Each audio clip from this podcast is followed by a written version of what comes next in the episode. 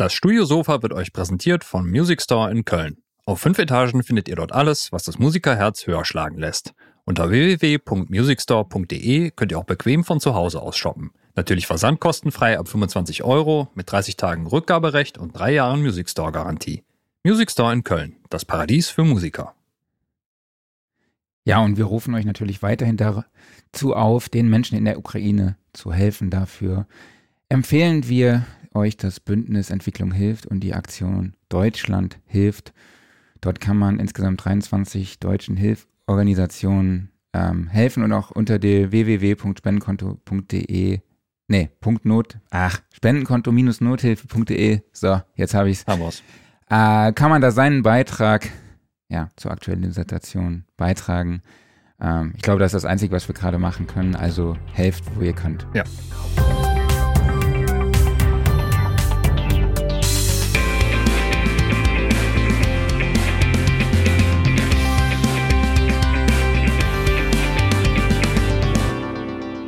Ja, Studiosofa, der Sound and Recording Podcast, Ausgabe 109. Hallo an alle da draußen. Schön, dass ihr auch in dieser Woche wieder dabei seid, hier bei uns auf dem schicken Sofa mit Lederbezug, oder Klaus? Ich weiß nicht, wie, wie sieht es eigentlich aus, dein virtuelles Studiosofa? Das ist Lederbezug, ganz klar, so schon so ein bisschen abgegriffen, ne, fleckig.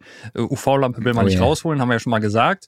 Und ansonsten, wobei eigentlich so, so, ein, so, ein, so ein flauschiges, plüchiges Sofa ist ja eigentlich cooler, oder? Ja, Wobei, da sieht man die wir Bierflecken mehr drauf. Genau, das ist das Problem. Wir müssen mal gucken, was wir da zur Studio, äh, beim Studiosofa hinstellen, ja. wenn wir das äh, mal live machen bei der Studioszene. Aber sprechen wir gleich noch drüber. Genau. Ja, ich, ihr habt es schon gehört, ich spreche wie immer mit meinem lieben Kollegen Klaus Beetz. Ja, ich mit dem Raumausstatter Marc Bohn, der halt vor allen Dingen in der Sofaabteilung besonders beheimatet ist. Genau, da habe ich besondere Qualitäten auf ja. jeden Fall, ja. Also Polstermöbel, mhm. das ist äh, so mein Ding. Äh, ja, aber wir sind natürlich auch heute wieder zu dritt hier auf dem Studiosofa und wir begrüßen Produzent und Mixing Engineer Kiko Maasbaum. Hallo Kiko, schön, dass du dabei bist. Ja, freue mich. Schön. Wir sprechen mit dir darüber, äh, ja, wie ein guter Mix schon im Arrangement entsteht. Wir sprechen darüber, wie wichtig es ist, ein gutes Arrangement und wie ja, es sich wie sich ein gutes Arrangement später auf den Mix auswirkt und wie wichtig es ist eben. Du erklärst uns ein paar Fehler, die oft gemacht werden und äh, wie, mhm. wie man diese vielleicht vermeidet und worauf man dann halt eben auch schon beim Arrangieren äh, achten kann, damit das auch im Mix eben funktioniert. Und wenn ihr da draußen Fragen dazu habt, dann könnt ihr die natürlich wie immer in die Kommentare auf Facebook oder YouTube stellen. Ähm, ja, aber Kiko, wir werden uns vielleicht auch noch mal im, im Mai sehen, nämlich bei den Studio Live Sessions in Lee Music, einem High-End Studio in Südfrankreich in wirklich einer traumhaften Atmosphäre, wo ja, du zusammen mit Henning Verlage einen Song von David Vidano produzierst, also angefangen von einer Demo mhm. bis hin zum fertigen Track. Jetzt hat sich sogar noch Songwriting äh, der Songwriter Nico Suave angekündigt, der dann halt auch noch mit, mhm. ja, am Text arbeiten wird. Und genau, erzähl doch mal, was erwartet die Teilnehmer vor Ort? Ja, da freue ich mich sehr drauf. Äh, gerade bei Nico Suave, der ein wirklich toller Texter ist.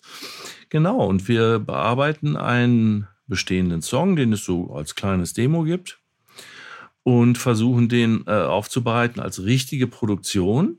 Ähm, äh, Henning Verlage ist dabei, der der Weltmeister im Keyboard-Programmieren ist.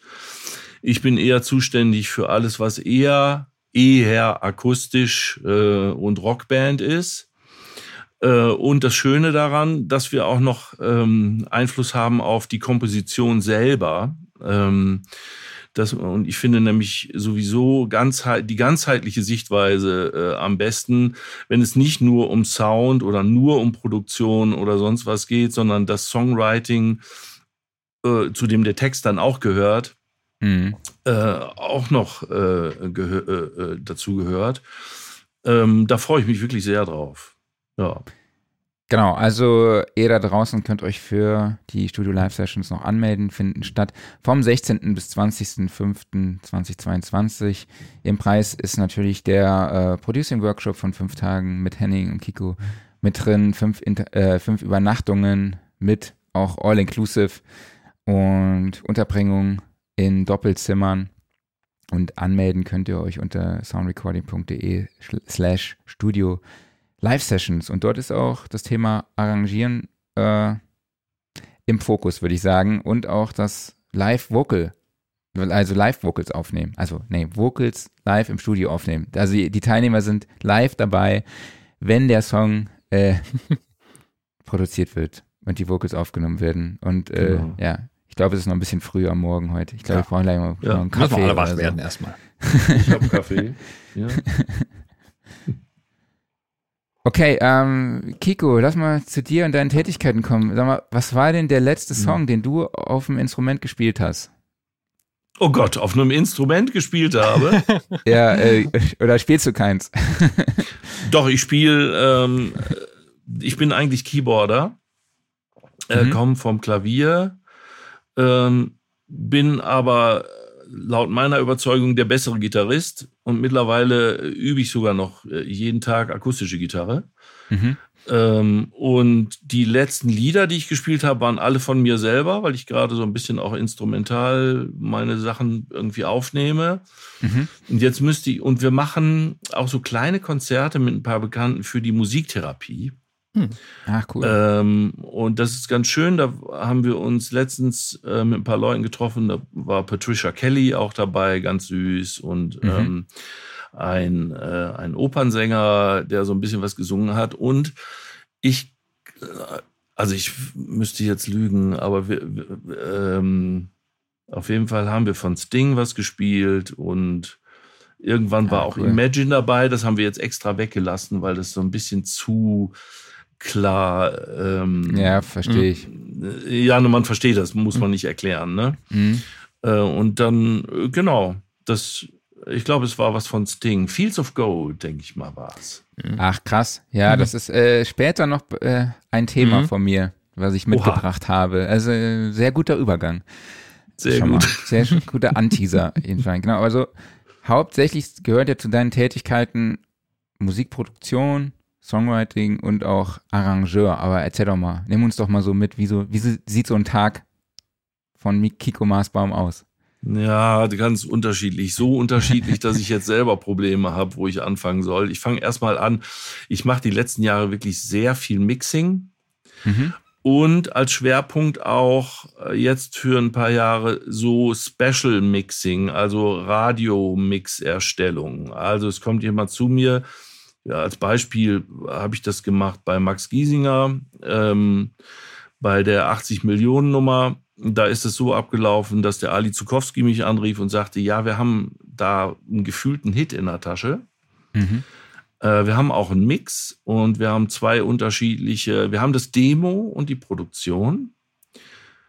Und wie das manchmal so ist, wir sind nicht 100 pro von dem Mix überzeugt äh, und auch mhm. von der Version nicht, die dann entstanden ist, die hat gegenüber dem Demo irgendwie verloren. Siehst du okay. das auch so, Kiko? Mhm. Und dann habe ich beide Sachen gehört und habe es auch so gesehen, weil ich das Phänomen kenne. Ihr kennt es da wahrscheinlich auch. Man macht eine Produktion, will alles richtig machen und es funktioniert nicht mehr, funktioniert nicht mehr so wie das Demo, das man in anderthalb Stunden eben noch schnell zusammengekleistert hat nach dem Songwriting. Also das, mhm. also ich kenne das gut, ist fast so ein bisschen Regelfall. Ähm, genau, und dann kommt mein Job. Also dann habe ich zwei Aufgaben, das zu mischen, aber vorher aus zwei Versionen eine zu machen und mit der Ansage, mach es so wie das Demo, nur dass das dann funktioniert, weil das Demo, das wummert, die Gesänge sind matt, ähm, also all das, das ganze Programm, was man sich so vorstellen kann, was man für, dass man beim Demo keine Zeit hat. Und das ist dann für mich relativ dankbar, weil ich dann die Erlaubnis habe, A zu mischen und B aber auch selbstständig zu arrangieren. Also wenn ich dann sage, mhm. okay, von der Produktion zum Beispiel, der Bass ist so lala, der vom Demo ist affengeil, brät aber den ganzen Mix zu, was ja schnell passieren kann, wenn man so im Raum sitzt und Synthi-Bass äh, spielt und alle sagen, geil, lass uns das irgendwie, lass uns das Ding nehmen. und ich kann aus diesen beiden Informationen an mich hinsetzen und sagen, okay, ich zähme jetzt mal diesen Synthi-Bass Und äh, weil der sich nicht so richtig zähmen lässt, spiele ich ihn halt eben nochmal selber. Ähm, mhm. Und so weiter und so fort. Äh, ich nehme dann, habe in diesem Beispiel dann auch die äh, äh, Demo-Gitarre genommen, wo äh, fast so ein bisschen die Meinung war, also die kann man nur wirklich nicht benutzen. Und bei mir war das ganz klar, ja, die muss ich, also das macht quasi diesen Mix aus, diese verschrobene, etwas out-of-time-Gitarre und setze mich dann hin und schieb die so ein bisschen in Time und mache mhm. vielleicht noch so, so Sachen drumrum. Also das so als kleine Umschreibung, äh, was ich da so mache. Okay, ähm, cool. Das liegt mir sehr. Also das ist fast so der, der, der Lieblingsjob. Weil man natürlich beim Mixen, wenn ich als klassischer Mixer ähm, gebucht werde, man genau das nicht machen darf. Mhm. Mhm. Ne, das wäre so fast übergriffig, dass man sagt, du, ich habe deine Hyatt ausgewechselt. Na? besser, oder? Ist besser. Ich habe da mal ein neues Solo drüber gespielt. Ja. ja, ihr versteht, was ich meine. Ne? Genau. Ja, ich glaube, da werden wir ja gleich auch nochmal äh, intensiver drauf eingehen äh, in diese Thematik. Aber erzähl doch mal, wo du gerade bist. Man sieht im Hintergrund, du bist in einem Studio, man sieht äh, auf jeden Fall sehr viele Akustikelemente an den Wänden, an den Decken und auch noch, man kann mutmaßen, dass es sich um eine Drumkabine handelt. Aber erklär mal, wo, genau, wo bist du gerade? Wo muss ich mich hindrehen? Da ah, ist die Drumkabine. Das mhm. ist ganz süß. Ich bin, ich bin im schönen Wallis in der Schweiz äh, bei einer Band, die nennen sich die Rooftop Heroes. Die habe ich vor der Pandemie kennengelernt äh, im Prinzipalstudio beim Vincent mhm. Sorg. Und mhm. wir sind so ins Gespräch gekommen. Ich hatte da mit Henning gearbeitet, wahrscheinlich mit Sotiria oder mit wem auch immer und äh, war dann da auch ein paar Tage und die Jungs auch. Und wir sind ins Gespräch gekommen und äh, dann hat Vincent, der dann mit denen produziert hatte, mir auch vorgeschlagen, das auch mal zu probieren, weil die machen so Songwriting, produzieren in der Schweiz andere Künstler, ist so eine kleine Produktionsgemeinschaft, aber auch eine Band. Mhm. Und die haben hier ein kleines Haus im Wallis und haben sich so ein richtiges kleines Keller-Wohnzimmer-Studio eingerichtet. Äh, sehr luxuriös, weil das äh, Haus am Hang gebaut ist und oh, man schön. im Keller, im Basement quasi, man sieht es ähm, da auf der, nee, auf der Seite, da scheint die Sonne rein. Also wir haben eine richtige Fensterfront ähm, und ja, ja, ein paar Module, eine Schlagzeugkabine. Nebenan ist so ein kleines Apartment, da habe ich ein Bettchen, da kann ich schlafen. Und ähm, wir haben alles, was wir so an Gitarren brauchen, alle Rechner. Die Jungs arbeiten auf dem PC, ich wiederum auf einem Mac, haben mhm. alles aufgebaut, haben ein paar Mikrofone hingestellt. Sie haben einen sehr, sehr guten Schlagzeuger ähm, mit dem ich dann entweder Sachen produziere oder kurz mal äh, ein paar Overdubs mache. Wir nehmen allerdings nie das Drumset hier auf, weil das in dieser, sieht man glaube ich auch in der kleinen Kabine, das kriegt man nicht so richtig zum Klingen. Mhm. Da, äh, ähm, genau, das machen wir. Und wir, wir machen alles zusammen, äh, sch schreiben, arrangieren, produzieren und das Einzige, was ich hier nicht mache, ist mischen das nehme ich mit nach Hause und, und äh, mische es da. Ah, okay. Genau, genau du bist ja. jetzt auch quasi im Home-Studio aufgrund der Pandemie gelandet? Ja, oder? aufgrund der Pandemie. Ich wollte Anfang 2020 nach Berlin, äh, hatte das schon geplant und dann ähm, ergab es sich, dass mein Management äh, aus Köln äh, Sachen für ihr neues Büro in Hamburg abholen mussten und ich war zu der Zeit in Köln mhm. und habe dann gesagt, okay, ich hatte meine Wohnung eh untervermietet. Gesagt, dann schmeiße ich den Rest, den ich da irgendwie noch stehen habe, auch mit euch in den, in den Wagen, den ihr gemietet habt. Ähm, und bin dann ins Ruhrgebiet und wollte mich schon um Wohnungen in Berlin kümmern. Und dann kam wirklich einen Monat später die Pandemie. Und seitdem sitze ich im Ruhrgebiet im Haus meiner Eltern und habe da einen sehr schönen Raum mir da äh, zwangsweise ausbauen müssen. Mhm. Äh, und den habe ich jetzt sehr lieb gewonnen und habe alle meine Gitarren, sogar einen kleinen Stutzflügel da drin stehen. Ach, cool. Und weiß gar nicht, ob ich noch überhaupt nach Berlin will. Mhm. Cool. ja, ja. Ja, krass, so kann es gehen, ne? Mhm.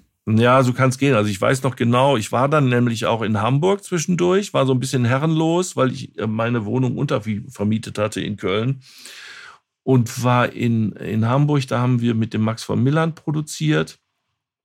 Ähm, da waren auch ein paar Musiker dabei, die immer bei Sing Mein Song äh, was machen und so. Und da fing es gerade an. Die waren auf dem Weg nach Südafrika, haben gesagt, oh, ob wir den Flieger noch kriegen, da gibt da gibt's ja diese Grippe. Und wenn wir in Südafrika sind, vielleicht äh, kommen wir dann ja gar nicht mehr zurück und so. Das erinnere ich noch ganz genau. Und da war mhm. dann auch wirklich nach ein paar Wochen später, war der, ja, war der erste Lockdown. Das haben wir, glaube ich, alle noch gut in Erinnerung. Ne? Oh ja. Mhm. Ja, hat. ja, ich glaube, für dich hat das nicht so viel ausgemacht. Ne? Null. Ich habe ja. quasi nichts mitbekommen, weil ich sitze ja den ganzen Tag hier. Zu mir nee, kommt ich meine keiner. natürlich jetzt durch die Arbeitssituation. Ja, Deine eben, genau. Arbeitssituation hat sich nicht großartig verändert. Eben, ja, du hast ja vorher ja. schon quasi im Home-Studio, ja, richtig, genau. Home-Office genau. gearbeitet. Ne? Und da halt keine Und, Künstler äh, oder Kunden oder sonst was nach hier kommen, ich eh mal alleine hier sitze, äh, ja, ne? war egal. Ist denen auch viel zu weit, ne, dahin zu Ja, und dann denken sie schnell, das mir nicht an dahin, da ich nicht hin. Mach ich nicht. Ja, bei mir war das, war das auch, so viel hat sich nicht geändert. Äh, alle haben auf einmal ein bisschen Angst gekriegt. Das, da merkte man so, oh, jetzt müssen sich alle neu sortieren. Äh, aber mhm. jetzt im, äh, im letzten Jahr habe ich doll viel Arbeit gehabt. Also wirklich mhm. doll viel. Ja, alle hatten Zeit, ne, in der Pandemie halt Songs ja, zu schreiben. Und ich habe mir jetzt. selber auch Arbeit natürlich gemacht. Mhm. Ich habe ein eigenes Projekt angefangen, wie das so ungefähr jeder gemacht hat. Mhm. da bin ich aber mittlerweile zu, noch nicht mal zur Hälfte fertig, weil ich es ernst meine. Mhm.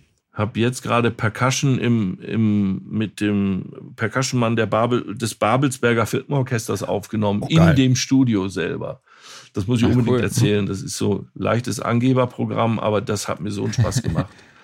in so einem Studioraum, der zwölf Meter hoch ist. Wow. Äh, und dann haben wir von Kesselpauken über Marimba, Vibraphon, äh, große Trommel, kleiner Shaker, alles aufgenommen, was, was zur Hand war. Das war wirklich total super. Cool. Ja. Äh, ja, lass uns doch einfach direkt mal ins Thema einsteigen. Also ein guter Mix entsteht im Arrangement, haben wir uns so vorgenommen als Thema. Mhm. Was, äh, jetzt haben wir auch schon ein bisschen über Arrangement gesprochen, oder wie meine Mutter sagen würde, Arrangement. Ähm, erklär doch mal. Oder wie was, Helge Schneider, ne? Angemang. Äh, erklär doch mal, was versteht man eigentlich unter einem Arrangement? Oh wei, wo, wo fangen wir an? Naja gut, Arrangement ist halt, äh, im einfachsten ist es, ich mache ein Beispiel, eine Gitarre und ein Gesang.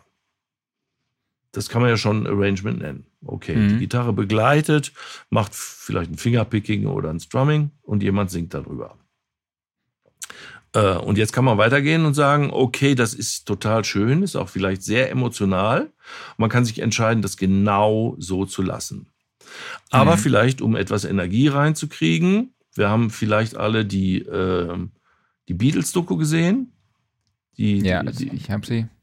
Ich habe sie auch gesehen und ich finde das so toll, wie die Songs so auf so einer verstimmten E-Gitarre anfangen, äh, mit so ein bisschen Gesang. Man denkt, ey, das sind die fucking Beatles. Äh, äh, aber das ist so jämmerlich, was, womit die teilweise anfangen.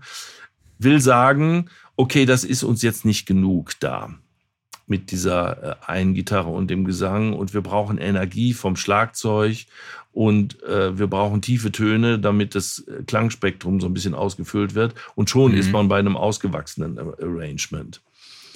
Ähm, und das für mich kann man dann weiter ausbauen. Also wenn man dann äh, sagt, okay, wir haben einen, eine Gitarre, einen Bass, ein Schlagzeug und einen Sänger, dann braucht man schon Organisation. Also genau, ne, wenn alle jetzt durcheinander reden, dann hätten wir wahrscheinlich heute Morgen überhaupt keinen Spaß, hm. wenn nicht jemand mal Pausen machen würde. Äh, und so sehe ich das bei einem Arrangement auch. Ähm, okay, was macht der Schlagzeuger? Spielt er die immer die schweren Zeiten oder spielt er genau die nicht? gibt es jetzt tausend Beispiele, will ich nicht alle ausführen, aber meistens spielt er die schweren Zeiten und der Bassist entscheidet sich da auch für die Eins und die Drei zu spielen. Und der Gitarrist sagt auch, weil es so schön ist und weil es so leer ist, spiele ich aber die Zwei und die Vier mit der Snare des Schlagzeugers zusammen. Um das Ganze zu kitten, spielt der Schlagzeuger alle Viertel, also die Eins, zwei, drei und vier und nimmt noch die Eins und und die Drei und mit als Beispiel. Mhm. Und schon hat man ein tolles Arrangement und äh, hat eine Organisation, die auch zulässt, dass die Klänge leben können. Also die Snare vereint sich mit dieser Rhythmusgitarre, die mit der Snare zusammenkommt. Der Bass spielt auf eins und drei und bildet einen Klang aus einer Bassdrum und einem Basston oder mehreren Basstönen, je nachdem, welche Harmonien gegeben werden. Und der Sänger hat Platz darüber, seine Melodie zu singen weil nichts ihn so behindert oder, oder, oder zudröhnt oder sonst irgendwas. Es geht für mich bei einem Arrangement auch immer darum, dass man um Organisation und natürlich dann auch um Organisation der Klänge. Mhm. Wenn man das einmal hat, dann kann der Mann am Mischpult das weiter organisieren und Räumlichkeit dazu bringen, Emotionalität schaffen, indem er auf bestimmte Instrumente ein paar glänzende Höhen macht, äh, der Bass spielt pro Takt drei Noten, die eigentlich so ein bisschen läppsch sind, aber indem der Mischer dann schön Bässe reindreht, ganz unten, kriegt man dann so einen Subbass, der so super warm ist, wo der Bassist gar nicht mehr spielen dürfte, weil dann das, mhm. das Haus zusammenbrechen würde. Und so weiter. Ich glaube, okay. so, so als kleiner Abriss. ähm, Beobachtest du, dass solche Arrangements vielleicht auch immer minimalistischer werden oder ausgedünnter? Ja, ja. Also das beobachte ich und das ist auch meine Arbeit. Ähm, also klar, wenn man jetzt mischt, dann hat man durchaus auch Sachen, die man organisieren muss, die ziemlich voll sind. Dann kann man da ja auch nicht einfach Sachen weglassen. Mhm. Äh, von daher finde ich auch nicht schlimm, wenn Mixe oder Arrangements voll sind oder opulent sagen wir mal. Okay. Ähm, aber ich glaube, wir leben jetzt gerade in so einer Zeit, wo es nicht so opulent zugeht, auch auf der Welt, würde ich mhm. sagen. Ähm, und wir haben, gerade wenn es um RB und modernere Musik geht, ähm, die sind doch stark formatiert. Also wenn man so Trap-Sachen nimmt, die äh, da geht zwar viel jetzt zum Beispiel in der Hi-Hat ab, aber insgesamt sind da genau drei Klänge, eine Bassdrum, eine Art Snare und eine Hi-Hat ähm, und die bestimmen dann das ganze Ding. Und wir haben nicht fünf äh, Gitarren, die links, rechts irgendwie was machen, sondern man hat genau ein Key-Element und den Gesang und dann muss das funktionieren. Ähm, und die, ich finde es toll und die Herausforderung ist dann andersrum bei einem Mix, dass man diese wenigen Klänge äh, so aufbereiten muss, dass die dann auch in sich funktionieren und dass man nicht mhm. enttäuscht ist, dass das irgendwie jetzt so leer und läppsch wirkt, ne? Ja, verstehe. Ja, so. Aber die Tendenz sehe ich, dass es ähm, wirklich äh, spartanischer wird. Mhm. Ja. Okay, und du hast ja auch eben schon erwähnt, dass du als Mixing Engineer jetzt nicht unbedingt dann ins Arrangement dann noch eingreifst? Oder passiert das schon mal, dass du sagst, so, ich rufe jetzt mal den Arrangeur an und äh, oder den Musiker und sag ihm das einfach mal und vielleicht kann man das noch ändern? Ja, das würde ich machen. Das würde ich auf jeden Fall machen, weil da sind die meisten doch sehr dankbar, weil man ja erst, wenn es gemischt ist, dann erkennt, dass man von diesen vier Pads, die man hat, nur zwei braucht. Also das mhm. ist mir zu der Zeit, als ich noch arrangiert und produziert habe und jemand anders gemischt habe, da erinnere ich mich noch genau, da haben wir zu dem Michael Ilbert äh, ein Lied gegeben, der rief mich an und sagte, du hast mir nämlich das, daher kommt dieses Beispiel mit den vier Pads. Ich habe zwei von diesen deinen Pads weggelassen. Bitte hör dir das mal an, ob das auch so funktioniert. Und ich war überglücklich halt äh, darüber, dass, äh, dass die beiden Key-Elemente, also die Keypads ähm, so funktionieren. Und das, das kenne ich jetzt von Henning Verlager auch, der, der dann auch glücklich ist und sagt, ja, dann bitte weglassen. Ja. Äh, je übersichtlicher, desto besser. Man macht ja viele Arrangement-Schritte nur, weil man nicht genau weiß, ob es funktioniert. Ne? ja. ja, und weil man ja auch so viel Kram auf der Festplatte hat, ne, den man Und weil man weil, weil, weil man es kann. Mhm. Ne? Genau, mhm, genau, wenn man die Möglichkeiten dazu hat. Ne? Yes, yes. Ähm, wie schwierig ist es denn dann noch, Entscheidungen zu treffen, schon im Arrangieren? Naja, also wenn ich der Arrangeur bin, ist das für mich der schwierigste Job überhaupt. Mhm. Weil, weil es dann, also der Ansatz ist so anders. Ich bin der Arrangeur, bin für, verantwortlich und muss das nachher übergeben an Menschen, die das dann auch beurteilen. Ähm, ich habe dann als Mischer oder Remixer oder wie man es nennen will, den großen Vorteil, wenn ich die Draufsicht habe und dann nachträglich nochmal arrangieren kann oder aus einem bestehenden Arrangements einfach eine Sache rausnehmen kann, weil ich halt die Draufsicht habe, ist das natürlich ein super dankbarer Job. Mhm. Also das sind so die beiden Herangehensweisen. Aber ich schätze jeden, der Musik arrangiert und damit struggelt also wirklich seine mhm. Probleme hat und nicht genau, ach fuck, ist das jetzt zu voll, zu leer? Ich weiß es einfach nicht. Ich gehe jetzt schlafen und morgen geht's weiter, vielleicht. naja, ne? Mhm. Ja, ich muss das echt sagen, das auch, tut auch manchmal ganz gut, solche Sachen dann auch mal rauszuwerfen, ne? Wenn man dann irgendwie gerade an was äh, arbeitet. Man hat mehrere Layer von Stringsets zum Beispiel und man mutet dann halt mal Schritt für Schritt durch und guckt, okay, ändert sich was? Und man dann sagt, ja, nee, komm, irgendwie ist es zwar ein geiler Sound, so solo, aber er funktioniert halt vielleicht einfach nicht im Arrangement und dann auch einfach mal wegmachen, so, ne? Das ist hm, irgendwie, yes, yes, yes. tut auch echt gut. ja, ganz klar. Na, du hast, mhm. du hast ja schon einen Punkt ab, äh, angesprochen, der im Arrangement, ja, ein wichtiger Faktor ist, und zwar, ich sag mal, Bassdrum und Bass, du hast auch eben gesagt, so, ja, wenn der Bass dann auf die Kick spielt. Ach ja, genau, stimmt. Ah, und man ja. dann so Superharmonische erzeugt, ähm, was dann halt auch immer cool kommt. Ist das so eine Stelle, was wirklich wichtig ist im Arrangement, dass sie, ich sag jetzt mal auch, der Bass jetzt nicht unbedingt komplett an der Kickfigur vorbeispielt, sondern dass beide so eine Symbiose ergeben am besten? Ja, voll. Also ich erinnere mich noch, wie ich zum ersten Mal in dem Studio war mit einer richtig guten Band und da war ich ganz jung ähm, und da haben die sich eingespielt, richtig super Trommler mit einem Bassisten mhm. und die haben dann ein Stück gespielt, was noch nicht so ganz arrangiert war und dann haben die sich einfach abgesprochen, okay, ah, was spielst denn du für eine Bassdrum? Und dann hat der Bassist da genau drauf gespielt.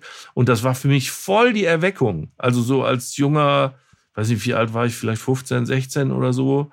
Und dachte, ach so. So entsteht eine wichtige Funktion in einer, in einer Pop- oder Rockmusik. Das, mhm. ach so, die machen da nicht ihren, ihren kleinen Ego-Eier-Tanz, sondern die spielen zusammen. Und jetzt gibt es natürlich alle Möglichkeiten der Welt. Also man kann natürlich jetzt, wenn man nur Bassdrum und Bass zusammenspielt, dann wird es auch nicht funktionieren. Aber das kann natürlich wirklich sein, dass der Trommler die Eins, Eins und und die Drei spielt. Und der Bassist spielt auch diese Noten, aber spielt die Vier und noch mit wieder zur Eins oder so. Da sind mhm. natürlich der Fantasie keine Grenzen gesetzt. Aber dass das wirklich eine Gemeinschaftsarbeit ist, das habe ich da voll begriffen. Und, und, und dann ist auch da das Ende offen, wie man das auslegt. Mhm. Ähm, mhm. spielen wir, wie spielen wir zusammen? Äh, und das kann man ja auch üben. Also spielst du die Bassdrum drauf, also wenn man zu einem Klick spielt, dann spiele ich am Bass mal gefühlt laid back und versuche hinter der Bassdrum zu sein, damit der Sound größer wird und ich deinen ersten Attack von der Bassdrum nicht äh, behinder oder so. Ähm, ja, genau. Ich, ich schweife ab, aber. Nee, aber das ist das. So, ja. ne? Genau darauf wollte ich jetzt auch hinaus, ja, weil du hast auch im Vorgespräch gesagt, dass dann der Transient eben mhm. von der Kick halt einfach nicht so verwässert. Und das finde ich eigentlich total spannend. Ja. Also das werde ich jetzt auch mal definitiv ausprobieren. So, also schon beim Arrangieren und auch beim beim Mixing kann man ja vielleicht dann doch mal hingehen und so. Und ja, auch, auch da ist das Geheimnis, ein paar, ein paar Millisekunden machen viel. mhm. können aber, also bei dem einen Signal machen sie wahnsinnig viel. Das war, boah, ist das viel, viel besser. Und beim anderen okay. hört man den Unterschied leider nicht. Und dann gibt es natürlich noch die freie, die große Welt der wirklich gespielten Musik, also wo man das gar nicht mehr so richtig orten kann, weil du hast vielleicht ah, gar keinen Klick. Dann spielt der äh, Trommler so ein bisschen freier und der Bassist auch.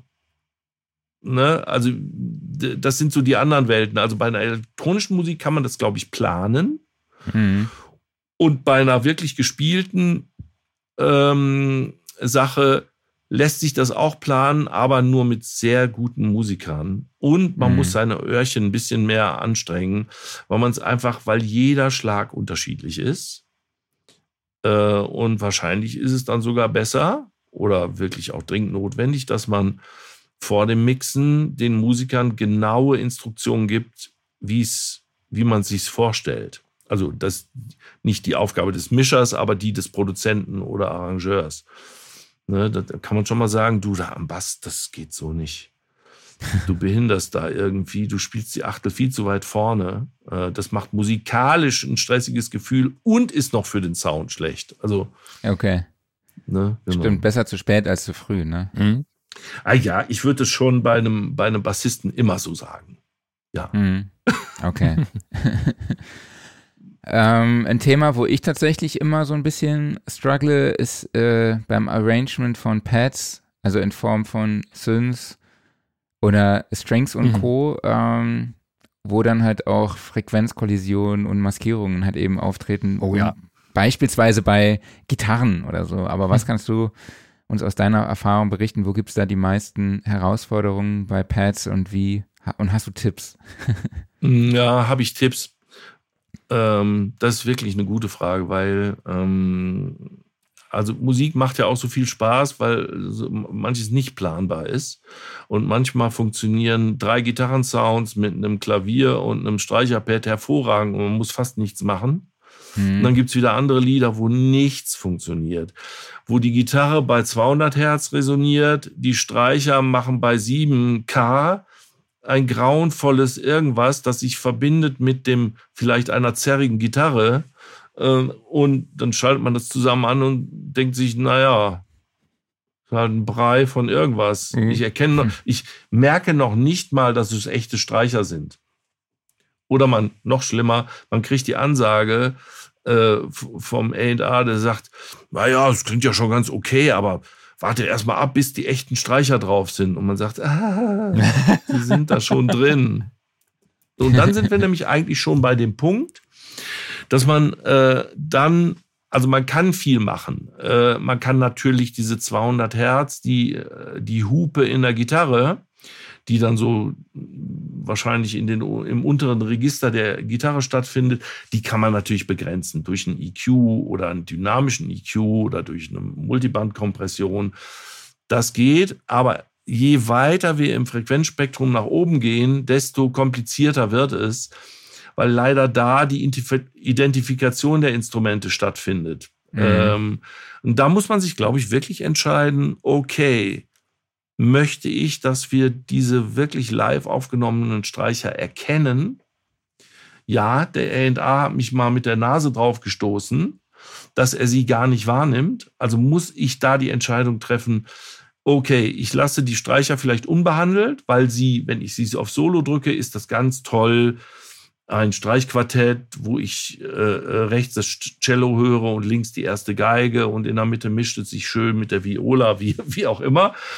ähm, und äh, wenn ich dann die E-Gitarren dazu schalte, ist dieses ganze Bild einfach völlig weg. Da muss ich an die Gitarren gehen und einfach sagen, okay, ich will zumindest passagenweise äh, die Streicher hören. Also besonders wenn sie reinkommen, äh, müssen die Gitarren kurz mal in diesen Frequenzen, die als Identifikation für die Streicher dienen, einfach gehen. Ein bisschen leiser, äh, mehr mittig, also wenn die Streicher sehr breit links, rechts, außen sind. Ähm, also ja, ich glaube, meine Aussage ist Entscheidungen treffen und dann mit Bedacht und nicht zu analytisch die Sachen ähm, EQen. Also man könnte jetzt ja zum Beispiel auch hingehen und sagen, oh, wir haben da noch die Resonanz bei der E-Gitarre bei 7K und bei 4K und bei 3 und 2,5 und bei 8,5 übrigens auch und 1, bei 1,5 ist auch noch irgendwas komisches in der Gitarre und das dann versuchen irgendwie alles rauszudrehen. Vielleicht klappt das, ich wage es aber zu bezweifeln. Also, dass man, der Bruce Swedeen hat ja auch so gesagt, keep the mix simple. Und der meint es auch. Treffe Entscheidungen, mach mhm. EQ-Sachen, aber nicht, dass du irgendwie äh, ein Signal zerstörst, sondern machst einfach einen Tick leiser und das andere dafür einen Tick lauter und dann natürlich im EQ, also wenn ne, so, so, eine verzerrte Gitarre, die kann dir schon mal bei zwei Kilohertz so um die Ohren äh, hauen, dass du sie wirklich 6 dB absenken musst und immer noch das erkennst, ah, es ist eine Gitarre und hast noch den Vorteil, es lässt äh, die Streicher oder das Klavier durch. Ja, glaube Ja, ich finde, ja. ähm, Streicher und Klavier ist auch mal so ein Thema. Zumindest, ja, Klaus, ne, wie geht's dir denn? da ich weder Streicher noch Klavier mische, äh, bin ich da zum Glück in, in, keine äh, Probleme gerannt. Weil dann hat das Klavier irgendwie so wunderschöne Resonanzen, auch so einen wunderschönen Sustain und dann hast du aber halt mhm. halt irgendwie auch noch geile Streicher und dann hast du da äh, auch irgendwo ein Kuddelmuddel. Ja, sind wir wieder beim Arrangement, ne? Also, mhm. wenn das in derselben Lage stattfindet, kann das sau schön sein und sehr warm. Es kann aber auch saumatschig werden und mhm. viel zu warm. Ja. Ne? Also wenn du äh, jetzt am Klavier ein A, C und E spielst, also ein A-Moll in der mittleren Lage und machst das genau mit den Streichern, also als würdest du das vielleicht jetzt sogar ein Klavier mit einem Pad irgendwie spielen, dann kann mhm. das saugeil sein. Aber wenn dann andere Instrumente noch dazukommen, einfach ein bisschen zu fett und zu, äh, zu dominant werden, dann in diesem mhm. Grundtonbereich. Und dann sind wir wieder voll beim Arrangement. Ja. Das, vielleicht macht man das dann nämlich nicht. und, und, legt das Klavier in die tiefe Lage und die Streicher darüber oder umgekehrt. Mhm. Ja. Also das mache ich dann immer als erstes, wenn ich denke, oh, jetzt fängt es an zu matschen, dass ich einfach mal, also ich mache das auch teilweise stumpf, äh, weil man es vorher vielleicht nicht weiß und man muss ja irgendwo anfangen, dass ich sage, okay, jetzt habe ich das, die Streicher finde ich gut, was macht denn das Klavier? Ah, und dann drücke ich, wenn es MIDI ist, einfach auf den Knopf und drehe es eine Oktave höher mhm. und denke, ah, so ist besser und dann muss ich es einfach nochmal äh, äh, aufbereiten, weil das Klavier einfach eine Oktave höher, das klappt dann immer nur so begrenzt. Aber so, das wäre die Herangehensweise, genau. Ja, ist eigentlich so ein naheliegender Tipp, ne? Irgendwie. Aber manchmal ist das ja, so. Manchmal, ja, also das Brett vorm Kopf ist auch bei mir selber ziemlich, kann sehr groß sein. Ja. ja. Also wirklich, ähm, also man, man sieht es dann oder hört es nicht, ne? Es gab auch noch User-Fragen aus unserer WhatsApp-Gruppe, nämlich von Benjamin Geiden und Tim Rustemeyer. Viele liebe Grüße an die beiden von uns. Ähm, ja, sie hatten halt Fragen zum Thema Sound Layering, also Layering eines Sounds. Ähm, es ist eher wichtig, einen Sound zu haben, der irgendeine Funktion hat. Also jetzt zum Beispiel ein Pad mit irgendeinem Patio und dann halt irgendwie gucken, dass man diesen Sound fokussiert und nochmal unterstützt mit anderen Sounds oder ähm, von, von welcher Perspektive aus sollte man, sollte man beim Sound Layering äh, rangehen? Ah, das ist die Philosophiefrage ja schlechthin, ne?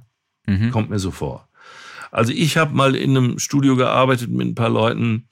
Da hatte ich mir aus äh, drei Snares eine gemacht. Also ich gehe jetzt mal kurz von dem Pad weg.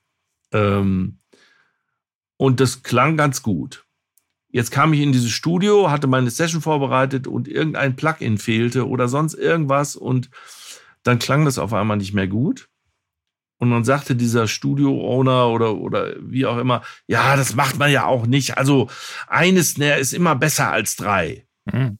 Und dann habe ich so vorsichtig gesagt, sportlich. Ja, jein. Aber ich verstehe, was du meinst. Mhm.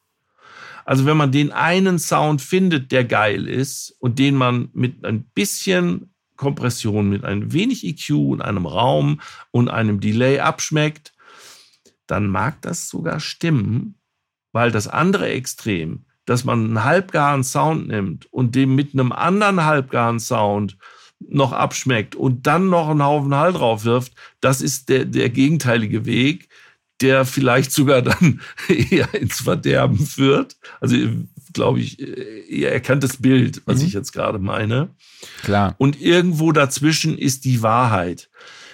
Und wir, wir haben ja im Vorgespräch, äh, habe ich dir auch gesagt, Marc, ähm, wenn es eine Funktion ist, und die aber aus zehn verschiedenen Layern besteht, also ein Arpeggio, dass ich einmal auf der linken Seite habe und einmal auf der rechten und einmal in der Mitte und dann habe ich noch ein mit einem langen Decay und eins mit einem kurzen und eins mhm. mit einem äh, was auch immer. Und wenn das insgesamt ein total gutes Bild ergibt, dann bin ich der Erste, der sagt, bitte so lassen. Vielleicht sogar mal einen Stem ziehen, damit man dann nie wieder ran muss. Ja. Das ist auch so ein bisschen, ähm, bisschen die Intentionsfrage auch des Sounds. Also jetzt gerade zum Beispiel, wenn man, wenn man so an, an Hybrid-Sounds denkt, zum Beispiel im, im, im Pad-Bereich oder sowas, äh, vielleicht möchtest du ja einfach einen Sound haben, der zwar dich an einen Streicher erinnert, aber der braucht halt noch eine gewisse Komponente mit da drin und dann kommst du ja um das Layering gar nicht mehr drum herum, weil manches lässt sich halt gar nicht sonst erzeugen. Genau. Und dann machen Layer total Sinn. Also wenn du als, als Arrangeur oder Musiker den, das Gefühl hast, oh, mir fehlt irgendwas, dann muss es dazu machen. Ähm, das ist klar. Äh, also die Gefahr, wenn man viel mit Layern arbeitet, ist, dass man ähm, zu füllig wird und irgendwann nicht mehr entscheiden kann, weil man alles nur noch so super findet. ja. und, ne, da, das ist so ein bisschen die Gefahr. Aber mhm. wenn du das, äh, und auch da ist wieder Entscheidungen treffen. Also, wenn du sagst, nein, den Sound finde ich gut, dann printe ihn und äh, wenn er dir dann nachher im Arrangement zu voll ist, dann gehst du da nochmal ran und lässt vielleicht zwei, drei Layer weg oder so. Mhm. Ähm, also es ist, man, man merkt, Musik und Mischen und so ist auch eine hochgradig psychologische Angelegenheit. Ähm, und ich glaube, man muss da selber seinen Weg finden und auch so ein bisschen, es gibt halt eben viele Leute, die einem dann erzählen wollen, weniger ist mehr und mehr ist mehr und was weiß ich, aber more is more, glaube, ja. Mhm. more, how can less be more? Jetzt im Studio. Ja. More is more. Genau. It's not possible. Less is more. No. Äh, aber ihr wisst, was ich meine. Ne? Ja. Okay, eine Frage hatte ich noch, die habe ich jetzt vergessen. Aber vielleicht fällt sie mir gleich nochmal ein. Bestimmt. Ja, wir unterbrechen die Sendung für eine, ja, für, für eine erneute Werbeanzeige. Und zwar möchte ich nochmal auf unsere Online-Masterclass am 29.04. hinweisen mit dem Produzenten Philipp Stephan, der auch schon bei uns zu Gast im Podcast war. Und wir haben über das Thema Mas äh, Sättigung im Mastering gesprochen. Genau, und er wird euch zeigen, wie man denn Vocals für einen Popsong produziert, wie man sie aufnimmt und wie man sie arrangiert, wie man, ja, sie sauber editiert, äh, wie, wie sie getuned werden, wie man Kompressor und EQ richtig einsetzt, wie es aussieht mit der Tiefenstaffelung, Stereobreite von einem Vocal Arrangement. Also auch hier sind, arbeiten wir dann auch wieder mit einem Vocal Arrangement. Das Thema begleitet uns überall. Ähm, das Arbeiten mit Automation und eben wie man auch den Vocals dann im Mix den letzten Feinschliff verleiht. Das alles lernt ihr in dieser Online-Masterclass am 29.04. Alle Infos dazu findet ihr unter soundandrecording.de slash academy und den Link setze ich euch dann sowieso nochmal in die Show Notes. Richtig, beziehungsweise in den Kommentaren ist er jetzt schon drin. Sehr gut. Ich habe mir hier trotzdem nochmal Keyboard versus Pad versus Gitarren aufgeschrieben. Wir haben ja eben schon mal ansatzweise darüber gesprochen. Wir haben aber auch nochmal im Vorgespräch das Thema unterschiedliche Gitarren aufgegriffen. Ist das auch was, mit dem du dann auch rumexperimentierst oder unterschiedlichen Amp-Sounds? Aber jetzt ist mir gerade im Moment wieder meine Frage eingefallen okay. zu dem Thema vorher. Ah, ja. Und zwar äh, mit dem Soundlayering, genau. Es gibt ja Leute, die arbeiten da so frequenzgestaffelt, ne? dass man guckt, okay, man hat einen Sound der den Bass nochmal ein bisschen drückt oder im, mm.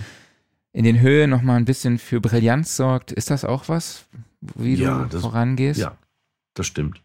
Das mache ich auch gerne. Und da sind wir jetzt gleichzeitig beim Pad und auch ein bisschen bei dieser Gitarrenfrage. Mhm. Ähm, wenn, wir bei den Pads bleiben, dann würde ich wirklich so auch arbeiten. Also ich habe ein mhm. Basispad, das ich mir rausgesucht habe, das alles an Harmonien spielt, was ich gut finde und was da sein soll. Nur leider ist es ein bisschen matt und hat keine schöne Räumlichkeit. Sagen wir mal, mhm. also so ein analoges Pad, was so richtig so, oh, schön, da kann man sich reinlegen, es hat aber leider nicht die Obertöne. Mhm. Dann suche ich mir natürlich das andere Pad, das diese Räumlichkeit hat und vielleicht oben sogar noch so leichte Sample-Geräusche mit, naja, oben irgendein Flirren oder, oder so. Ja, ähm, ja da, da bin ich voll dabei. Mhm. Das, also das ist auf jeden Fall der sinnvolle Weg aus ein und derselben Funktion ein großes Ganzes zu machen. Ne? Weil alle spielen eigentlich dasselbe, nur dass das zweite Pad mehr Höhen hat und die Räume mehr öffnet. Ähm, äh, genau. Okay, cool. Und ja, auf jeden Fall. Ähm, womit ich öfter mal auch zu kämpfen habe, sind so perkussive Elemente. Also ich stehe halt auch auf so Strings, die dann irgendwie was Rhythmisches machen. Dann äh, hat man natürlich in den ja, in den oberen Höhlen nochmal so ein, ja, ein perkussives Element, sage ich jetzt einfach mal wieder. Ja. Und dann hat man vielleicht noch eine äh, akustische Gitarre, ne, die ein Strumming macht oder einen Rhythmus spielt. Und dann hat man sowieso nochmal die Snare und die Drums dazu. Äh, wie könntest du, ja, welche Tipps hast du hier, damit man da so ein bisschen das Ganze in den Griff kriegt? Ja, da, da gibt es so einiges. Ähm, äh, an einem Soundbeispiel das zu machen, wäre natürlich jetzt toll. Aber in der Basis ist irgendwie ganz klar, also wir haben, was nehmen wir denn mal für ein Beispiel? Wir haben Pizzicati. Hm, genau. Äh, die haben einen definierten Attack, zumindest so definiert. Also wenn man jetzt Pizzicati doppelt, dann, dann hat man schon mal so kleine so Doppelschläge. Die will man ja aber auch unbedingt hören. Also die sollten auf jeden Fall schon mal, glaube ich, sind wir wieder beim Arrangement, tight sitzen. Wo mhm. auch immer. Aber die sollten so sitzen, dass man sie gut hört. Mhm. Und sie sollten so sitzen, genau, und jetzt schalten wir dazu, weil wir es unbedingt wollen und brauchen, eine akustische Gitarre ein. Eine links, eine rechts und die strummt in einer normalen Lage, ähm, ja, eine Strumming-Gitarre. Eine links spielt ein bisschen höher und die andere rechts ein bisschen tiefer oder so jetzt mal als Beispiel. Ähm, dann glaube ich, muss man sich wieder entscheiden, was will ich eher hören. Ich würde dazu tendieren, dass man die Pizzicato, Pizzicati äh, mehr hören will. Also bevorzuge ich die erstmal und sehe zu, mhm. dass diese akustischen Gitarren das im, gerade im höheren Bereich nicht stören. Dazu gehört ein bisschen EQ, vielleicht mache ich sogar so einen, so einen kleinen Shelf nach unten äh, vielleicht aber auch nicht, vielleicht geht so. Und ich glaube auch die, das Wichtigste ist, dass die Gitarren rhythmisch äh, diese Streicher nicht behindern. Also das habe ich mhm. ganz oft. Wenn, wenn man dann äh, ein bisschen rumgedreht hat und kriegt es nicht in den Griff, dann liegt es meistens daran, dass die Gitarren vielleicht sogar zu weit vorne spielen. Also das auch wieder da, das alte Phänomen, die Transienten behindern sich gegenseitig. Kann man mal mhm. probieren. Also ich meine das nicht timingmäßig, sondern einfach ein paar Millisekunden nach hinten, ob man dann nicht merkt, dass die Gitarren äh, schöner werden. Mhm. Ähm, oder, oder besser gesagt, schöner zu den Pizzicati passen. Äh, und dann ist für mich auch noch total wichtig, dass äh, man das im Raum gut verteilt. Also ich habe dann schon sehr gerne äh, akustische Gitarren, die so als Shaker-Ersatz ein Strumming machen dass die nicht im Grundtonbereich so viel äh, alles zumachen und dass die, wenn es zwei sind, sehr weit links und sehr weit rechts sind. Und dass die Streicher zwar auch Stereo sind, aber eher im Mittelfeld, also in der, im Stereobild in der Mitte stattfinden. Und okay. schon hat man äh, ein interessantes Bild. Oder dreh es andersrum. Nimm nur eine Gitarre und mach äh, vier Geigen, die Pizzicati machen, nach ganz links, rechts hast du auch viel weniger Probleme, als wenn du alles sagst, ich möchte alles breit haben. Wo wir wieder bei dem Entscheidungstreffen sind, weil ich kenne das, als ich so ein bisschen jünger war, dass ich immer alles breit haben wollte und alles, überall müssten immer ganz viele Höhen und ganz viele Bässe drauf. Also jetzt ist mal so, so, spaßig gesagt, aber man ist ja manchmal so ein bisschen, so ein bisschen dämlich, ne? Und da kann man mit kühlem Kopf sagen, nein, es wird im Ergebnis immer besser sein, wenn ich die Entscheidung treffe, entweder die Streicher oder die Gitarren schön breit und die anderen halt nicht so breit. Mhm. Ja, genau. Ähm, jetzt haben wir schon ein bisschen über den Rhythmus gesprochen, aber mhm. wäre das zum Beispiel, also ist das, ich sage jetzt mal, von Vorteil, wenn man quasi mit der Akustikgitarre den Rhythmus dieser Pizzicati dann halt eben auch unterstützt? Oder käme dann, kämen dann auch, oder kann man so auch vielleicht so diese transienten Kollisionen vermeiden? Voll. Ganz klar. Da ist eigentlich, das ist eigentlich Arrangement und Spielweise. Und äh, gute Musiker machen das, ne? Intuitiv, oder mhm. sagen, ah, ich dachte, das wäre eigentlich okay, aber warte mal, der eine Schlag, warum zickt der da so rum? Und ach, dann lasse ich den weg. Und schon hat man ein Ergebnis, das total gut ist. Man muss nicht weiter diskutieren. Bei nicht so erfahrenen Musikern hat man ganz oft, ja, aber ich äh, habe das schon immer so gespielt. ne? und, und, und dann fangen die Probleme an und, und dann hat man Probleme dann zu erkennen oder zu analysieren, was muss ich weglassen, damit es funktioniert. Ich glaube, das ist dann auch eine gehörige Portion Erfahrung, Erfahrung. die dann auch mhm. zählt. Ne? Und ja. ausprobieren wahrscheinlich dann ja, auch. Also kann, es kann halt mal funktionieren. Ja. Genau, und das andere Mal wahrscheinlich dann auch nicht mehr. Genau, also meistens funktioniert es ja, ne? Also ich sehe das so. ähm, jetzt haben wir auch schon, schon angesprochen, die unterschiedlichen Tonhöhen nutzen. Ist das generell ein Trick und wo würdest du das noch empfehlen oder wo kann man das nochmal ausprobieren, außer jetzt bei Strings und Keys? Ja, ja, im Bassbereich hast du schon auch. Ähm, ich mache das mittlerweile äh, intuitiv, dass ich nicht mehr mhm. drüber nachdenke, aber wenn ich mich bemühe, äh, dann ähm, muss man erstmal gucken, okay, welche Basstöne habe ich äh, zur Verfügung? Mhm. In welcher Tonart findet das statt? Wie weit runter geht der Bass und wie sind die verteilt? Ähm, und daraus ergibt sich dann auch so ein bisschen, wie sollte meine Bassdrum sein, damit sie so gut wie möglich auf allen diesen Basstönen funktioniert. Mhm wenn die genau auf den Tönen liegt, also wenn man die ganze Zeit auf einem A bei, bei 55 Hertz äh, auf so einem tiefen Ding rumeiert oder, oder 110 Hertz oder so und die Bassdrum spielt sich auch da ab, äh, massiv und hat sogar noch einen Ton, dann sind Probleme vor, äh, vorprogrammiert. Ähm, und auch da kann man einfach so die, sich wirklich mit den Tonhöhen beschäftigen, die der wirklich der Bass Synthi-Bass oder gespielter Bass ähm, wirklich da produziert und kann anhand dessen schon sich so ein bisschen auch ausrechnen, ah, okay, wie müsste die Bassdrum sein, dass die nicht auf jedem Ton mit dem Bass resoniert. Mhm. Meistens ist es ja so, du hast eine tiefe Bassdrum und der Bass spielt so ein bisschen oben drüber. Oder mhm. umgekehrt, du hast einen richtig fetten Subbass und die Bassdrum ist oben drüber und, und geht nicht ganz so tief. Oder hat zwar einen Impuls ganz unten, aber der ist ziemlich kurz. Mhm. Sobald du dann ne, bei der Bassdrum was Langes hast und du hast einen Subbass, hast du sofort dann irgendwie Matsche. Ja. Mhm. Genau. Ja, und was ich. Ja. Nee, sorry. Erzähl. Und was ich im Mix ganz oft mache, was so manchmal die erste Tat ist, wenn ich massive Basstöne habe, die lange sind, lang sind, egal ob Synthi oder gespielter Bass. Aber meistens bei einem gespielten Bass noch wichtiger, dass ich mir, bevor ich aber irgendwas anderes mache, angucke, wie laut sind die in Wirklichkeit. Mhm. Ob es da nicht schon Unausgewogenheiten gibt.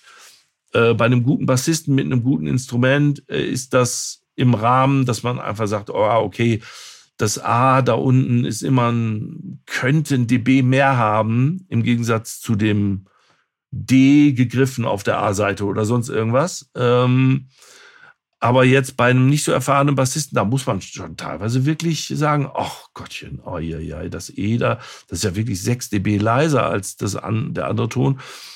Und um sich da äh, Enttäuschung zu ersparen, mache ich dann im ersten Schritt erstmal, gehe alles durch und sage, okay, da ist immer das D, zu leise, zu leise, zu leise, zu leise, mache das in der Region einfach lauter und habe da mhm. schon mal eine Basis für mich, um, um anfangen zu arbeiten, ohne dass man ich habe das früher auch ganz oft gemacht. Ja, das ist irgendwie so unausgewogen und habe dann wahllos irgendeinen Kompressor benutzt, mhm. der einem wirklich ganz oft nicht hilft. Ne?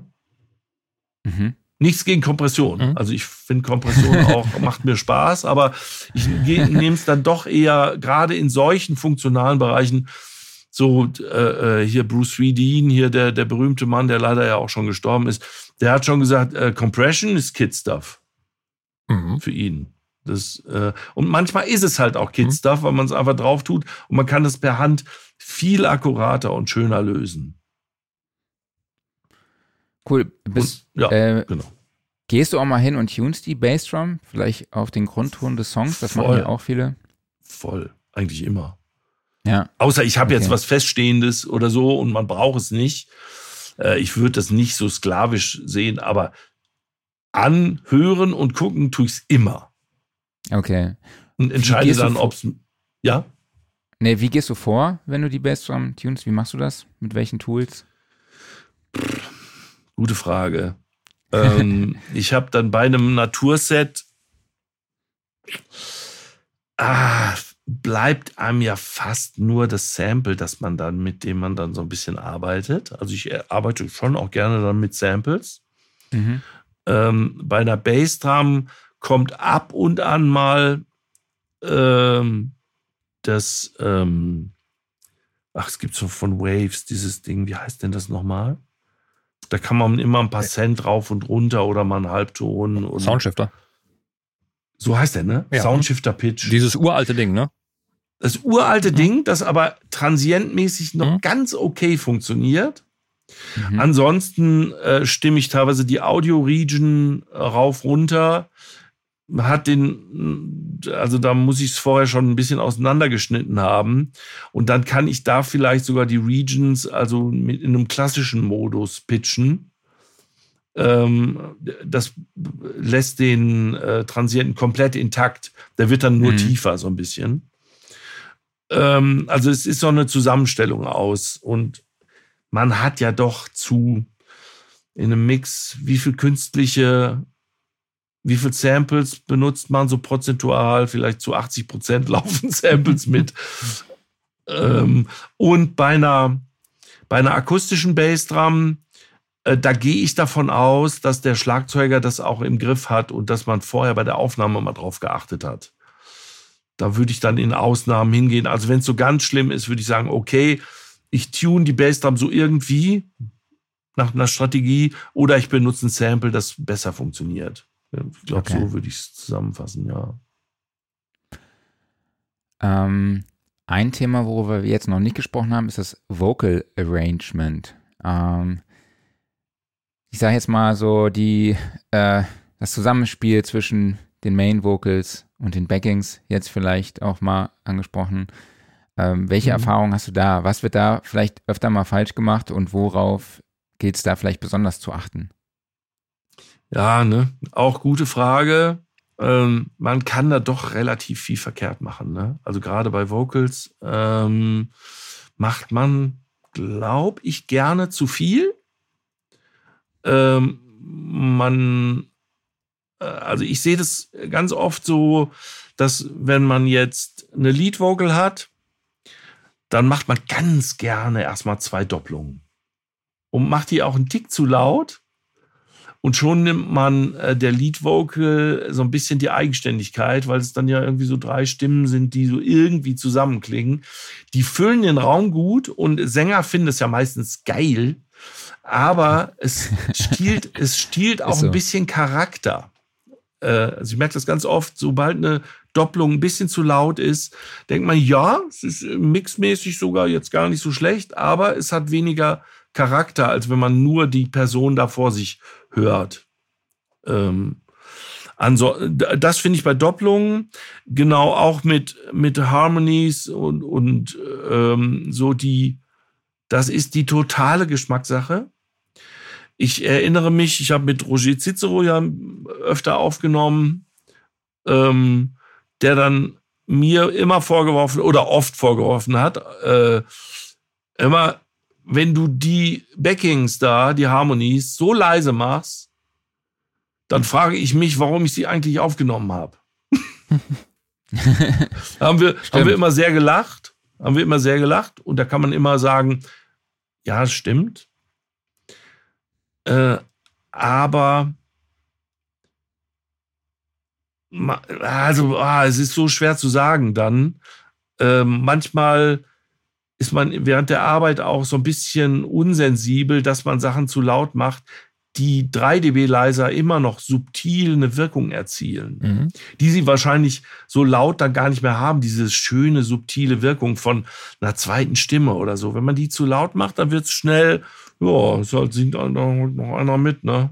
Mhm. Ein bisschen langweilig. Ja, ich finde, das hört man aber immer wieder in aktuellen Produktionen, dass die zweite Stimmen super laut sind. Zumindest mal in den Produktionen, die meine Tochter den ganzen Tag so rauf und runter So, hört. da sind wir nämlich jetzt bei dem Punkt, den und den Punkt hatte dann Roger. Ähm, es gibt bei in der heutigen Zeit und bei so alten Sachen, so hm, beim Motown vielleicht, aber auf jeden Fall äh, bei den RB-Sachen so aus 80er, 90er, Michael Jackson, da gibt es absurd laute Harmonies. Mhm. Das finde ich schon wieder geil. Also, ja. wo man ganz klar sagen muss, die sind erstens voll links, rechts, ähm, glänzen wie verrückt und sind einfach genauso laut wie die Lead Vocal, weil sie halt eben auch nur auf bestimmten Zeilen dann kommen und so. Genau. Also da bin ich totaler Fan. Also da, da, äh, da können sie mir teilweise äh, nicht laut genug sein. Oder halt so Chöre, wo man sagt, so, ich erinnere mich bei, bei hier bei diesem 80 Millionen Lied, da hatte ich auf jeden Fall diebischen Spaß, die eigentlich ein bisschen zu laut zu machen, die, die mhm. Backing-Chöre. Ähm, das natürlich, da sind der Fantasie auch keine Grenzen gesetzt. Ähm, und das ist dann klare Geschmackssache. Cool. Ähm, ich habe noch eine Anschlussfrage zu der vorangegangen, zu einem vorangegangenen Thema und zwar Percussions. Wie setzt du Percussions ein oder wie kann man Percussions einsetzen, um so ein bisschen ja Drive äh, zu erzeugen? Vielleicht auch so ganz subtil. Gehst du da auch vor, dass du dann irgendwie Zählzeiten, ich sag mal, einen Shaker auf die, die Zählzeit oder sowas oder so als, oder guckst du, okay, da ist irgendwie so eine Lücke im Drum Arrangement und da würde das gut hinpassen. Ja, auch da, da gibt es mehrere Möglichkeiten. Ne? Also du kannst natürlich so Bio-Tempo äh, äh, erzeugen, indem du einfach, ich habe auf dem Schreibtisch meistens drei so Shaker-Eier ja. liegen und sag dann, okay, ich brauche ein bisschen mehr Tempo und zwar so äh, ja, so Bio, Bio-Tempo, wie kann man es noch nennen? Auf jeden Fall nichts Programmiertes.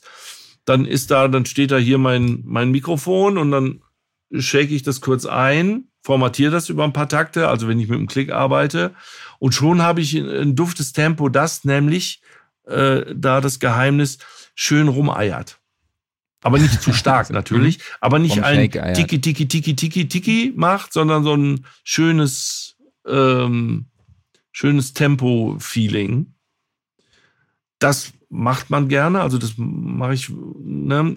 Dann kommt auf der anderen Seite, wenn man äh, relativ moderne Musik macht, dann gibt's nichts Oldschooligeres als so ein Shaker, der da so mhm. rumeiert.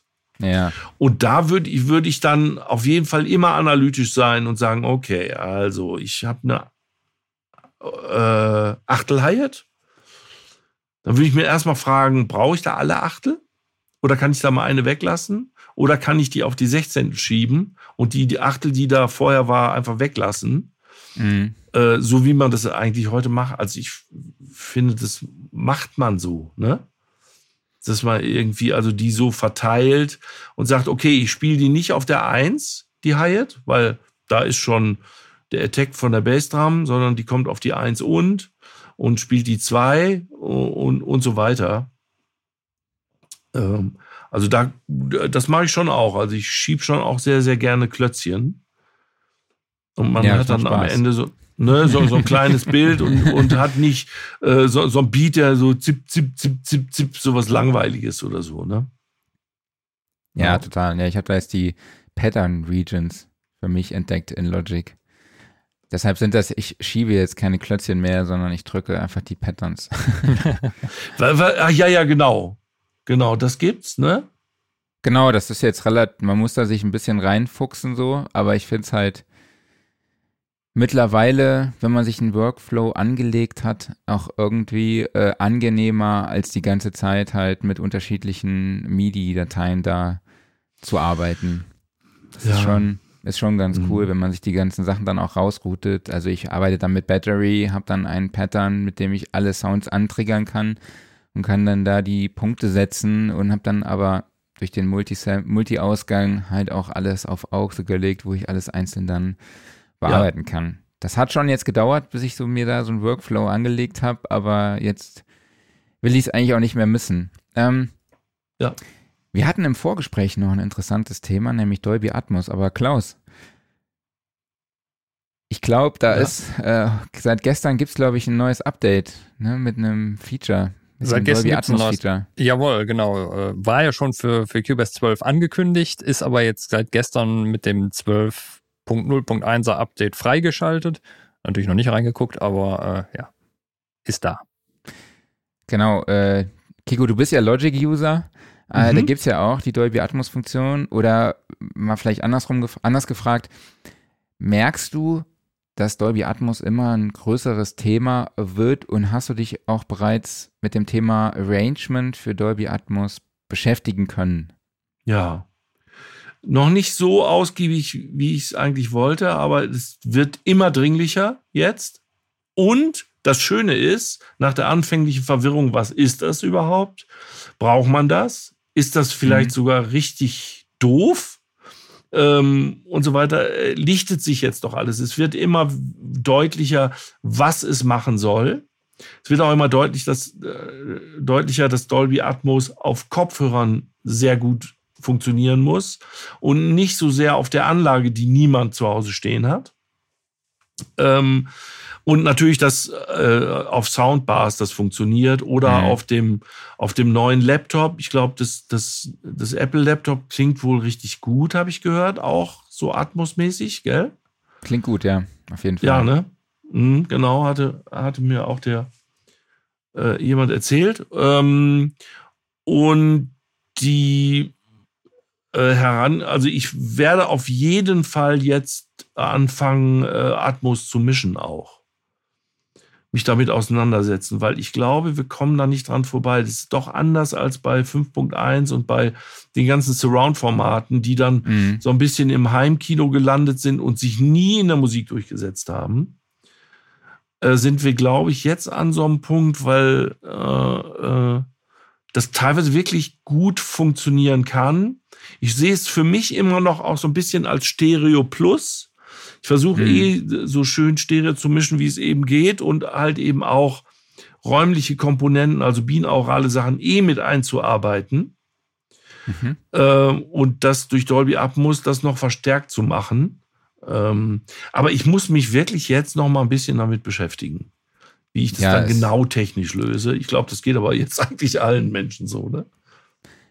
Ja, ich finde es halt, ich bin ja ein Fan davon, Wisst ihr, ja. ich habe schon öfter davon gesprochen und ich habe jetzt neulich auch mal einen Stereo-Mix dann auch einfach in Logic als äh, Dolby Atmos Mix gemacht, dann aber halt auch binaural rausgerechnet und dann also als Stereospur und das ist schon wirklich ein Unterschied, wo ich mir auch sicher bin, dass der Konsument, der es dann später auf dem Kopfhörer hört, auch ein, ja, eine klare Steigerung der Klangqualität oder des Hörerlebnisses feststellen wird. Also genau. Also ich glaube, ich habe mir jetzt überlegt, dass ich für jeden Release äh, auch eine binaurale Version einfach mitmache für jede Single. So. so, dann kann man drei Songs hat man dann zur Auswahl, einmal binaural, also die Stereo sowieso, dann hat man binaural und dann hat man vielleicht noch Dolby Atmos Und dann kann man sich immer aussuchen, was will man denn jetzt wo hören. Genau. Und Ja. Also mir ist das technisch noch nicht zu 100% klar, aber genau so äh, sehe ich das auch. Ja. ja, cool. Kiko, vielen, vielen lieben Dank schon mal bis hierhin. Ich glaube, wir können das Thema Danke euch. abschließen. Und äh, haben aber trotzdem noch ein paar Fragen an dich. Jawohl. Oh Gott. Nämlich, äh, Klaus hat noch die Typfragen. Die wunderbaren Typfragen. Du bekommst zwei Antwortmöglichkeiten zur Auswahl und musst dich für eine von beiden entscheiden. Muss nichts Okay. erklären. Wenn du möchtest, kannst du was dazu sagen, aber ist nicht nötig. Okay, alles klar. Mac oder PC? Mac. Analog oder digital?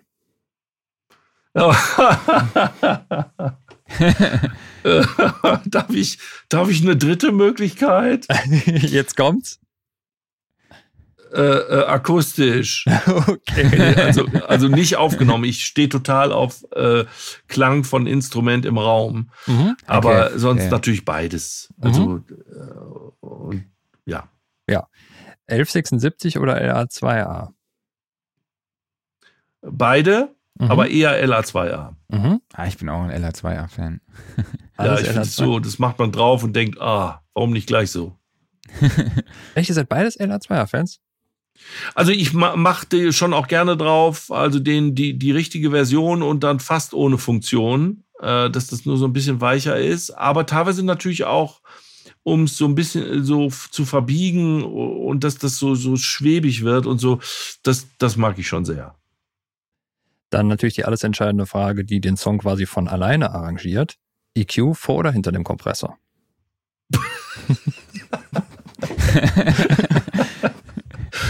Mir egal. Beides. Je nachdem. Aber teilweise auch gerne, Ja. gerne äh, hinter dem Kompressor. 44,1 Kilohertz oder 48 Kilohertz? Äh, aus der Historie 44,1. Mhm. Vinyl oder CD? Äh, Vinyl U47 oder U87? 47. Und Buch oder E-Book? Ähm, äh, Buch. Super, danke dir. Oldschool. Ja. Okay, dann haben wir noch das Geständnis. Äh, gibt es irgendwas in der Musikproduktion, was du einsetzt, was dir vielleicht peinlich ist und wo du so denkst, oh, oh Gott, wenn jemand herausfindet, dass ich das nutze, dann wird's peinlich. Nee, peinlich ist mir, glaube ich, nicht viel. Äh, ich habe früher in Logic gab's den Simple Kompressor oder wie hieß der? Äh, Nee, wie hieß der denn noch? Ah. Gibt's den überhaupt noch? Mist, müsste ich jetzt gucken. Fällt mir jetzt gerade nicht ein. Jetzt macht Mark hektisch sein Logic auf. ja, nee, mal. nee, ich hab's ja. Ich hab's ja. Google. Auch. Ah, den, den gibt's seit geraumer Zeit schon nicht mehr. Ja. Ja gut, die haben ja jetzt die- diesen, ich weiß Ich glaube ich, welchen du meinst, aber ja. genau, den gab ja es den, bis zu einer bestimmten Ja. Version. Oder Silver Kompressor, kann das sein? So wie dieser Hall auch? Irgendwas mit Silver? Das kann sein. Die hießen ja immer mal Das Silver. Gold, Platinum und sowas, ne? Ja, ich, Mhm. we- ich weiß es nicht mehr. Jedenfalls, der war früher richtig peinlich. Mhm. Äh, weil er, den hat man drauf gemacht, dann wurde, wurde alles irgendwie lauter, bisschen schmutziger, weil der so hart zugepackt hat und auch dann in dem, in dem Preset, Hm? weil ich bin sonst kein großer Preset-User, dass der einfach irgendwelche Sachen draufschmeißt und dann nie wieder anguckt. Aber da muss ich gestehen, das, da, das habe ich äh, früher schon gemacht. Drauf und dachte, ja, so ist besser. Fertig. Cool. Ja. Ja, So. dann die nächste. Genau. Kommen wir zum Referenztrack. Also, wir haben unsere Spotify-Playlist, wo wir jede Woche neue Songs draufpacken. Kiko, hast du irgendeinen Referenztrack, wo du sagst, der ist entweder ganz besonders toll gemischt, gemastert, arrangiert, tolles Sounddesign, was auch immer, egal welches Genre, egal welches Jahrzehnt, hast du irgendwas, wo du sagst, der sticht total heraus? Oh, das ist jetzt zur Zeit, ist das schon einiges. Und jetzt natürlich der berühmte Fall, mir fällt nichts ein. Ähm, ich habe letztens mit ein paar Kollegen nochmal Referenz gehört, ähm, die Chainsmokers Sachen, Mhm. die mir Mhm. alle gut gefallen. Dann habe ich gestern hier mit den Jungs, da weiß ich schon gar nicht mehr, wie alt das ist, einen äh, Track von äh, Miley Cyrus Mhm. äh, gegen gehört. Da müsste ich aber jetzt auch hektisch gucken, welcher das war. Äh, den haben wir aber auch nur, weil wir was ähnliches hatten. Da wüsste ich noch nicht mehr, also ich habe gar nicht drauf geachtet, ist das jetzt super neu oder so. Und da ist mir so aufgefallen, wir haben hier so, so NS10 stehen, ähm, die ich schon lange nicht mehr gehört habe. Aber wie toll die auch klingen und wie, wie, wie, äh, wie die so auflösen und dann so pappig klingen. Äh, fand ich super. Ansonsten ähm, aus egal welchem Jahrzehnt, ähm, boah, ah, muss ich sagen, dass mir so 70er Jahre Sachen gefallen. Gerade, oh, jetzt bin ich ans Mikrofon gestoßen. Ähm, ach, so ganz alte Sachen von Stevie Wonder oder so Motown-Sachen. Äh, da gibt es auch viel Schrott natürlich, aber äh, mhm. da gibt es auch tolle Sachen. Aber was Spezielles fällt mir jetzt gerade nicht ein. Mhm.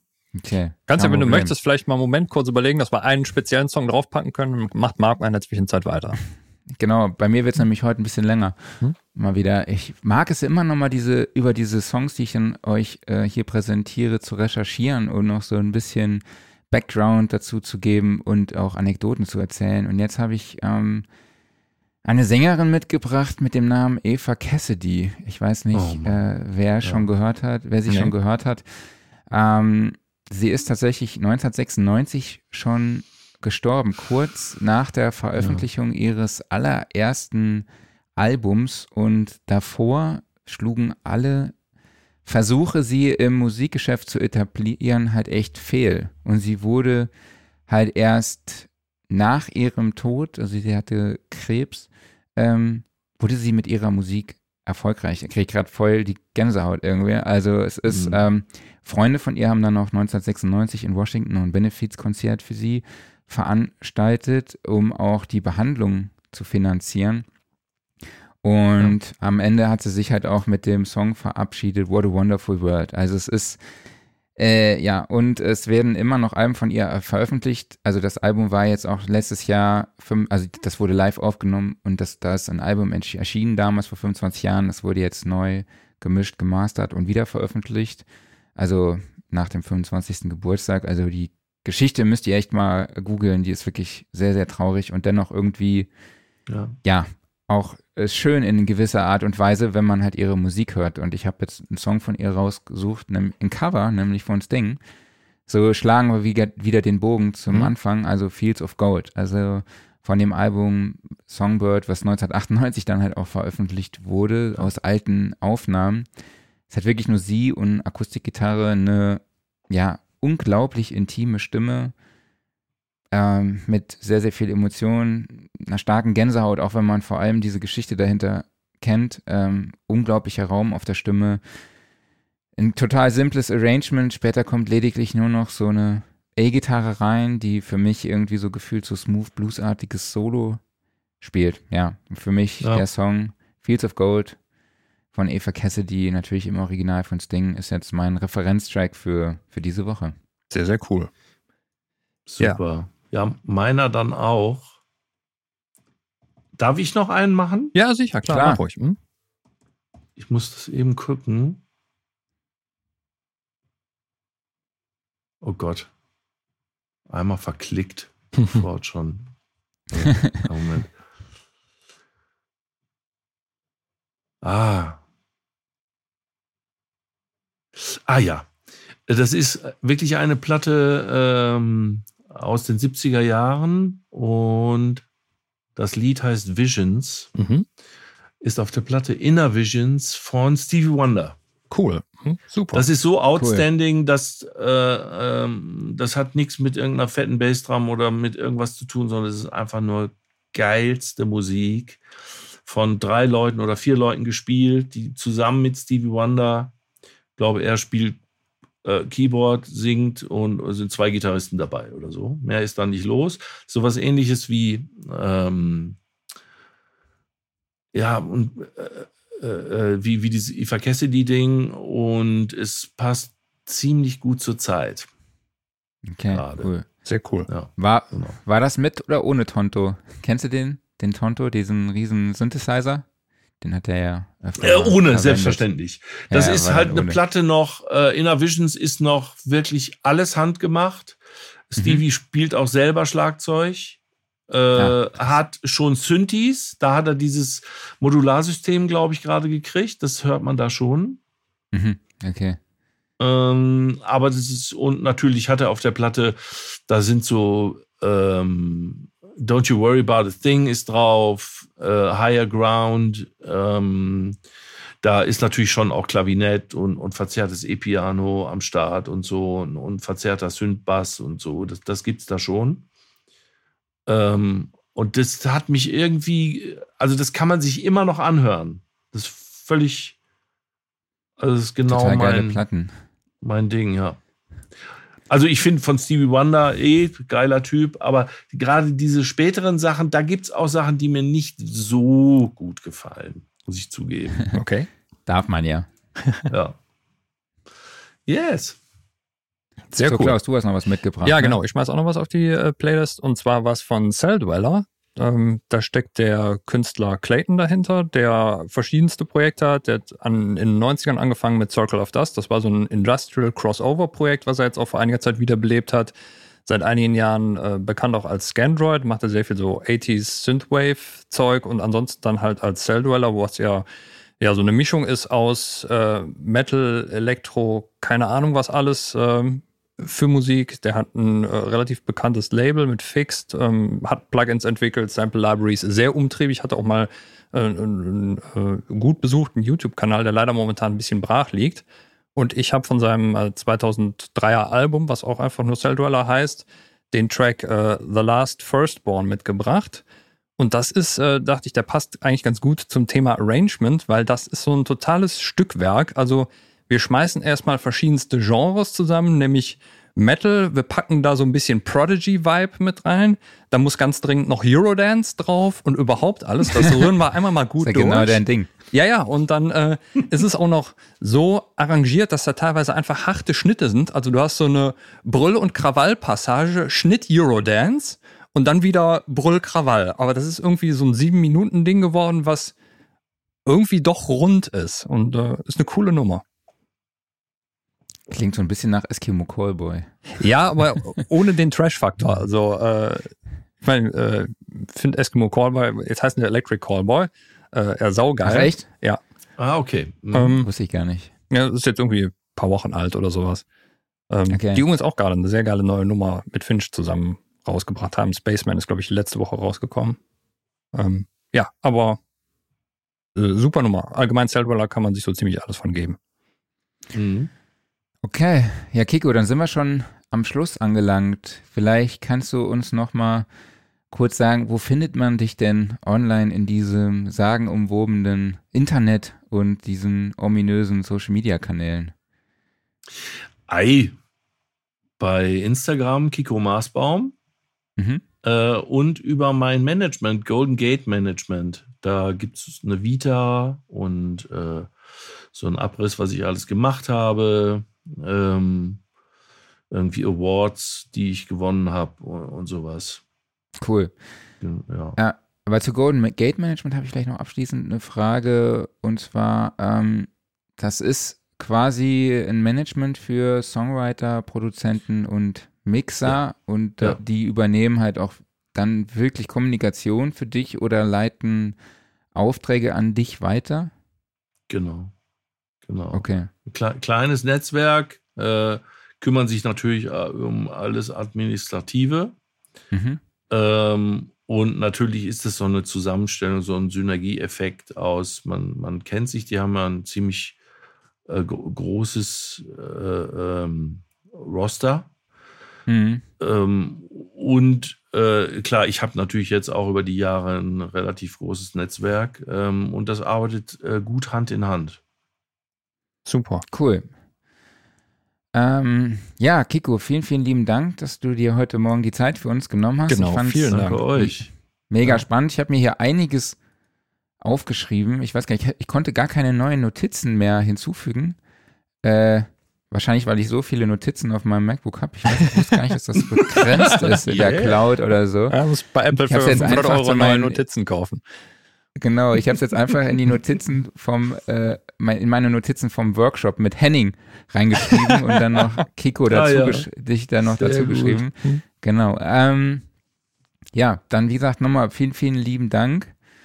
Danke und euch. ähm, ja, ich hoffe, wir begegnen uns dann nochmal, nochmal. Oder nee, überhaupt mal in echt. Wir haben es ja bisher Ja. nur virtuell gesehen. Das wäre super. Genau.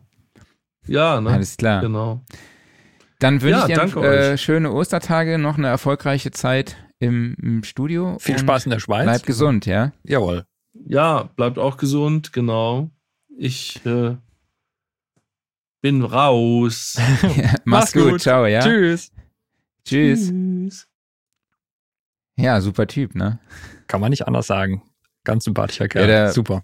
Ja, er hatte im Anfang, ähm, im Vorgespräch hatte er ein bisschen Sorge, dass er gar nicht so viel erzählen kann, Mhm. weil er einfach aufgrund seiner Erfahrung schon so vieles äh, einfach intuitiv macht und schon gar nicht mehr weiß oder überlegt, äh, warum macht er das? Mhm. Beziehungsweise, also weil er es einfach auch durch die Routine immer, ne? Er hat das und das Problem und er weiß dann einfach schon ganz genau, okay, dann mache ich halt einfach das und das und dann probiere ich dies und das und jenes, ne? Er kennt diese ganzen Alternativen schon. Also ist mehr einfach ein total sympathischer, netter Typ, ne? Ja, absolut. Du, ich sehe da gerade im Hintergrund, äh, da macht sich jemand selbstständig und äh, fängt vermutlich gleich an, Dinge zu zerstören. Ich muss das mal ganz kurz unterbinden und bin in einer halben Minute zurück. Genau, ich hoffe, du hast eine Hose an. In der Zeit mache ich ein bisschen Eigenwerbung und zwar für die Studioszene 2022, die am 30. und 31. August im Rosengarten in Mannheim stattfindet. Aktuell gibt es auch noch Early Bird Tickets zum Preis von 149 Euro, mit dem ihr alle, äh, das komplette Masterclass-Programm und das komplette Workshop-Programm sowie alle Diskussionsforen und natürlich auch die Ausstellung besuchen könnt. Und ich gebe euch jetzt einfach mal so einen ganz kurzen Einblick in das bisherige Programm. Wir haben Moses Schneider am Start, der was zum Thema Drum Recording macht. Wolfgang Stach spricht über das Thema Farben im Recording, also Klangfarben im Mix, aber halt auch schon ähm, ja durch das Recording erzielen oder halt auch durch das Arrangement schon durch die Zusammenarbeit mit den Künstlern im Studio. Das finde ich extrem spannend. Philipp Schwer dokumentiert, wie ein Song von der Demo bis zum fertigen Song entsteht. Wir haben außerdem Matthias Grosch dabei, den Bandleader von Gross 11, ähm, der uns einen Einblick hinter die Kulissen von Sing Mein Song gibt. Ja, und dann haben wir auch äh, viele, viele spannende Workshops von unseren Ausstellern. Zum Beispiel Markus Bertram zeigt, wie man eine Heimregie richtig einmisst. Sehr cool.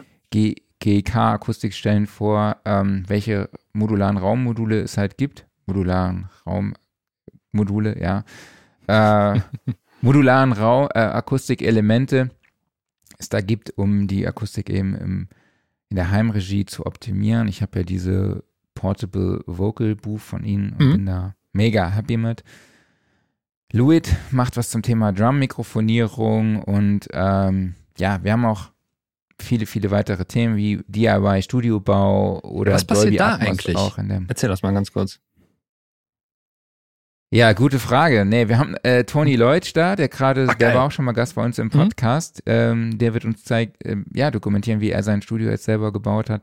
Äh, Markus Bertram wird da dabei sein, ein bisschen was über das Thema äh, Akustik und natürlich auch Studiobau sagen. Super. Und ähm, wir nehmen dann noch ein paar andere mit dazu zu dieser Diskussion. Boah, das also eine lustige das Runde. Programm wächst auch stetig und ähm, wir haben uns auch überlegt, eine Chill-Out-Area zu machen bei der Ja. Studioszene, die wir dann äh, Studiosofa nennen werden. Mhm. Das heißt, äh, der liebe, nette Herr Kollege hier ist dort an beiden Tagen für euch ansprechbar. Ja, ich Und chille den ganzen da- Tag. Ist das gut? Genau, wir stellen da ein schönes Studiosofa hin und äh, veranstalten dort Umfragen, Gewinnspiele, äh, einen Live-Podcast Mhm. und wie gesagt, ihr and Meet and Greet. Ich weiß nicht, ob das attraktiv ist mit Nee, uns, aber nee. es werden auch äh, Referenten und Gäste da sein Ja. bei uns auf dem Studiosofa. Wir machen auf jeden Fall eine, Wir machen Eine ganz geile Sache daraus. Richtig schön Kickern. kuschelig. Oh, kickern. ihr könnt Ja, auch kickern bei uns. Ja. das wird richtig, richtig, es wird spannend auf jeden Fall. Können wir da Mario Kart hinstellen? Meinst du eine, ey, das ist eigentlich die Idee. Das ist wirklich geil. Ich habe mir überlegt nämlich die ganze Zeit, wie wir irgendwie so ein Turnier an den Start. Ich habe schon überbringen können. Ich habe schon überlegt, so ein äh, Kicker-Turnier zu machen oder sowas. Ja, Kicker-Turnier ist super. Mario Mario Kart Kart. ist super. Oder man gewinnt irgendwas, wenn man gegen dich in Mario Kart gewinnt. Oder muss ich auch nochmal üben. So gut bin ich jetzt auch nicht, aber. U87, wenn man gegen dich gewinnt oder so. Oder ein Oh. Abo, ein Sound and Recording Abo, wenn man gegen dich in Mario Kart gewinnt. Das wäre doch geil. Das müssen wir uns überlegen, das können wir machen. ja. Das schreibe ich mir auf. Das Ja, wäre cool. geil. Super. Ähm, Thema der Woche. Mhm. Ich glaube, ihr habt es alle schon mitbekommen. Es ist fast schon, ich finde es fast schon nerviger als das Unison Chord Pack. Unison, Unison, Unison, Unison, Unison, MIDI Chord Pack. Genau, nämlich, das heißt jetzt hier Soundride. Ein, eine Kooperation aus Native Instruments, Brainwork und Iso- Isotope. Also Native Instruments und Isotope haben ja schon seit längerem eine Kooperation. Äh, jetzt scheint noch Brainworks bzw. Plugin Alliance dazu zu kommen. Mhm. Es sind auch noch Soundstack, ist eine Unternehmung noch und das soll jetzt eine neue Supermarke werden. Und aktuell gibt es da auch kostenlose Plugins. Erzähl uns doch mal was dazu. Du hast es dir doch besorgt. Genau, also Soundstacks ähm, kennt man so ein bisschen durch dieses Juice-Framework, was äh, in der Plugin-Entwicklung halt immer gerne genutzt wird. Ich glaube, das ist irgendwie für, für JavaScript oder sowas oder äh, krieg's auch immer nur so am Rande von Entwicklern mit, von daher nagelt mich da jetzt nicht drauf fest, aber äh, ist halt da sehr beliebt. Ja, jedenfalls diese ganzen Companies haben sich jetzt zusammengeschlossen, um was zu machen. Ja, das haben sie bisher noch nicht so wirklich gesagt. Also sie wollen halt, sie haben dann so diese großen Ansagen gemacht, halt sie möchten irgendwie Künstler noch mehr unterstützen und noch sie besser verstehen, eher auf ihre Wünsche eingehen und so weiter und so fort. Und klar, ich meine, man hat natürlich jetzt da Firmen, die beispielsweise also mit äh, Native Instruments hast du einen Hersteller, der nicht nur im Instrumentenbereich sehr stark, sondern eben all auch verschiedene Hardware-Verknüpfungen hat, gerade Maschinen natürlich, wo man dann ja eine Art DAW mit Hardware-Anbindung oder auch Standalone hat. Isotope dann im Bereich ähm, Effekt-Plugin auch sehr viel halt so AI-Zeugs, Brainworks mit äh, Analog-Emulationen, ja, und Plugin Alliance eigentlich so als den großen Store drumherum. Ja, und die schließen sich jetzt irgendwie zusammen und machen was. Aber was macht das dann? Also, Brainworks und Plugin Alliance ist ja sowieso. genau, sind, sind eigentlich eine Firma, ne, oder sie sind halt sehr eng verbandelt. Aber Genau. ähm, es, es soll also nicht so sein, dass die jetzt eine neue Firma zusammenbilden, sondern die einzelnen Marken bleiben weiterhin bestehen. Aber sie machen Mhm. halt irgendwelche Synergien. Also sprich, da kommt jetzt irgendwas Neues raus. Machen sie jetzt vielleicht irgendwie eine neue Art von DAW, wo all dann halt dieses Spezialwissen einfließt oder ja, man weiß es einfach nicht. Also es, es, es klingt halt so, als ob jetzt alles besser wird und aber was genau, weiß man nicht. Und dann sind halt auch noch verschiedene Artists äh, vorgestellt worden, die ähm, da halt auf so eine Art Artist-Board bilden, unter anderem Alicia Keys, ähm, Young Guru und so weiter und so fort. Ähm, dann werden halt auch direkt dann die Anzahl der Grammys gedroppt und wie viel Streams da äh, vorhanden sind und so weiter und so fort. Ja, äh, sehr großes Marketing-Brimborium, ohne dass man was weiß. Das, so würde ich das zusammenfassen. Aber Genau. Ja, was natürlich cool wäre, wäre so ein Hm? späteres Abo-Modell, worüber wir ja auch schon gesprochen hatten. Ne? Ich meine, wenn jetzt dann noch Universal Audio dazu käme und man könnte ein Abo-Modell machen für, keine Ahnung, 15 Euro im Monat und du hättest dann halt alle Plugins von allen Herstellern, das, das wäre doch was, ne? Dann hättest du nicht halt irgendwie äh, 20 unterschiedliche Abo-Modelle. Das wäre äh, ja. userfreundlich, ich glaube aber halt nicht so ökonomisch wertvoll für die, für die Hersteller. Nee, definitiv Ähm, nicht. Also könnte natürlich spannend sein. Äh, Jetzt muss man natürlich gucken, wie viele Leute gerne Abo-Modelle mögen, aber ich glaube, da musst du ein bisschen mehr in die Tasche greifen, um wirklich äh, all die, ganzen Plugins unter einen Hut zu kriegen. Aber apropos Plugins, zur Feier, dadurch, dass dieses neue, diese neue Marke gegründet wurde, wird was verschenkt. Und zwar bis zum 26. April bekommt man für lau verschiedenste Plugins, und zwar gerade die aus dem Hause Plugin Alliance bzw. Brainworks, sind da sehr interessant. Da gibt es das Welcome Bundle, das kann man sich direkt bei Plugin Alliance holen. Und da ist drin äh, Blackbox Analog Design äh, HG2, Shadow Hills Mastering Compressor, MPEG, SVT VR Classic, dann Brainworks BX Masterdesk, BX Oberhausen Synthesizer und BX Console Focusrite SC. Alle geschenkt. Und man muss sich einfach dieses Bundle in den Warenkorb schmeißen, kostet dann immer noch irgendwie fast 600 Dollar. Und dann gibt es einen Coupon dazu, der heißt irgendwas, ich glaube Join Soundwide oder sowas heißt der. Ähm, so ähnlich steht jedenfalls direkt äh, dick auf der Webseite mhm. drauf. Und dann gibt's das wirklich für lau. Aber von Native. Ja, du hast noch zwei Sachen vergessen. Genau, von Native gibt's dann noch Ethereal Earth, äh, Instrument, und von Isotope gibt's Neutron Elements, ebenfalls geschenkt. Also bis zum 26. April da direkt mal zugreifen. Und das ist wirklich ein sehr, sehr großzügiges und nettes Angebot. Ja, was ich halt geil fand, war, auf der Website steht halt 1590 Dollar oder so. Dann ist das durchgestrichen und dann steht nebendran, eine ist gerade rabattiert für 599 US-Dollar. Und dann, äh, wenn du dann halt drauf gehst, es in den Warenkorb legst und den Code eingibst, dann ist es halt kostenlos. Ja. Das ist so wieder so, so eine typische Waves-Preisstrategie, würde ich es schon fast nennen. Ja, es, es, riecht schon so ein bisschen danach. Aber ja, es funktioniert einwandfrei. Ich habe es mir schon geholt und ja, für 0 Euro mal wirklich ein paar sehr feine Plugins. Sehr gerne. Ja. Hätte ich auch gemacht, wenn ich die Sachen nicht schon vorher gehabt hätte. Ja. Äh, man kann ja, ja alles ein bisschen angeben hier. ich muss eigentlich müssten wir müsste ich jetzt hier so eine so ein Applaus Ding abspielen, weil Klaus das Unglaubliche ist passiert. Erzähl. Wirklich so Kiko hat schon das Soundfile geschickt. Was?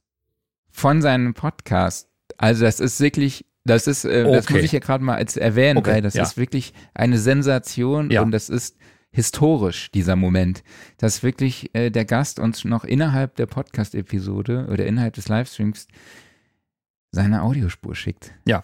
Also, das also, ist, äh, weil wir rennen immer hinterher. Es ist so geil. Ich knie äh, quasi jetzt vor Kiko nieder. Ähm, Wahnsinn, weil normalerweise ist es so, dass das der Gast dann in der Regel erst seine Kinder vom Kindergarten abholt, in Urlaub fährt oder noch drei Alben produziert und dann schickt er uns das Soundfile. Wahnsinn. Super gut. Ich will sagen, sowas nennt man Premium-Gast, würde ich sagen. Premium-Gast, ja, eindeutig. Alles klar. So, jawohl. Ähm, Workflow, Workflow of the Week. Woche. Ja. So, du hast dir was Schönes aufgeschrieben und ich habe mich mal wieder draufgesetzt auf das Thema, nämlich äh, bei dir steht Command S, ich sag Steuerung S. Ja, Command S waren. Also ja. ich äh, wische mich immer dabei, dass ich gefühlt alle zehn Sekunden, wenn nicht sogar noch öfter, Command S drücke. Also es ist wie so ein Automatismus schon in Fleisch und Blut oder wie du sagen würdest, Fleisch und Blut Fleisch. übergegangen. äh, ja, du mischst ja auch Musik mhm. Äh, auf dem Tisch und äh, mit dem Fisch. Äh, genau, das habe ich hier einfach mal reinbringen wollen und wollte ich mal fragen, ob dir das genauso geht. Ja und nein. Also ja, ich speichere immer mal wieder zwischendurch, aber ich habe mich doppelt abgesichert. Also erstmal, ich habe meine Autosave. Ähm, wenn es die Option gibt, dann wird das relativ regelmäßig eingestellt. Also ich glaube, in Cubase habe ich es auf eine Minute oder so gestellt, dass äh, immer ein Autosave erzeugt wird. Von daher kann mir da eigentlich nicht viel passieren. Was ich aber sehr wichtig finde an der Stelle ist, wenn Programme das anbieten, unter anderem auch Cubase, äh, ist Versionen speichern.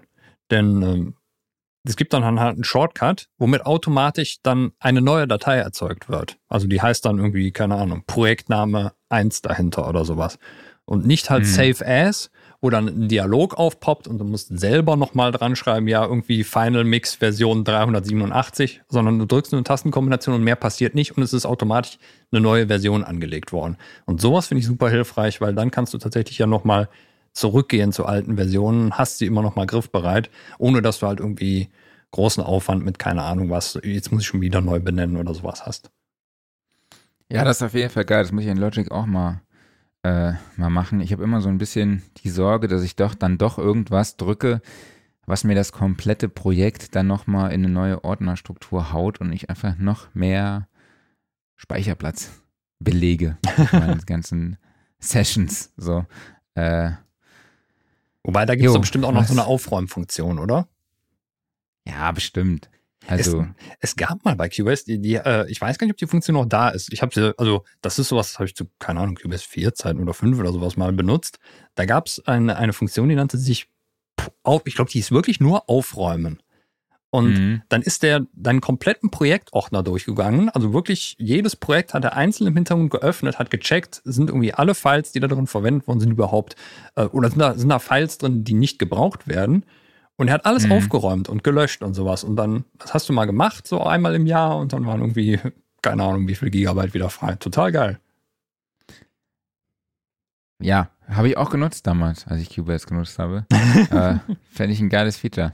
Ich, ich weiß aber nicht, ob es noch da ist. Also ich habe es nicht mehr gesehen, aber ich habe auch nicht aktiv geguckt. Das gucke ich gleich direkt mal nach. Ja, Musik mache ich auch, mache ich auch. Falls jemand gerade live zuhört und weiß, ob es diese Features noch in Logic oder Cubase gibt, kann uns das gerne in die Kommentare schreiben. Ja, der liebe Tim Heimrich hat doch eben zugeguckt. Tim, du bist doch, du kennst es doch auswendig, das Programm. Also es ist aufräumen. Bereinigen heißt es in Logic. Bereinigen. Danke dir. Ja. Bereinigen. Muss ich direkt mal ausprobieren. Schreibe ich mir hier in meine Notizen. Aber das Wichtigste war ja tatsächlich, dass du halt nicht das Projekt öffnen musst, sondern dass du einfach sagst, du guck mal in diesen Ordner und dann macht er alle Projekte auf und geht sie alle durch und ja, macht's auch. Ach so, bei allen. Ja, ja, bei Das allen. ist geil. Das war wirklich cool. Also einfach nur zurücklehnen und dann so ist cool. batchmäßig einmal durch, Platte aufräumen. Ja. Ähm, Weiter geht's.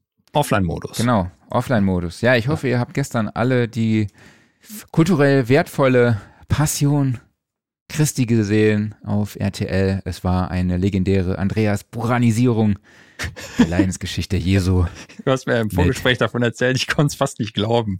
mit Alexander Klaas als Jesus, mit Leif Eldin.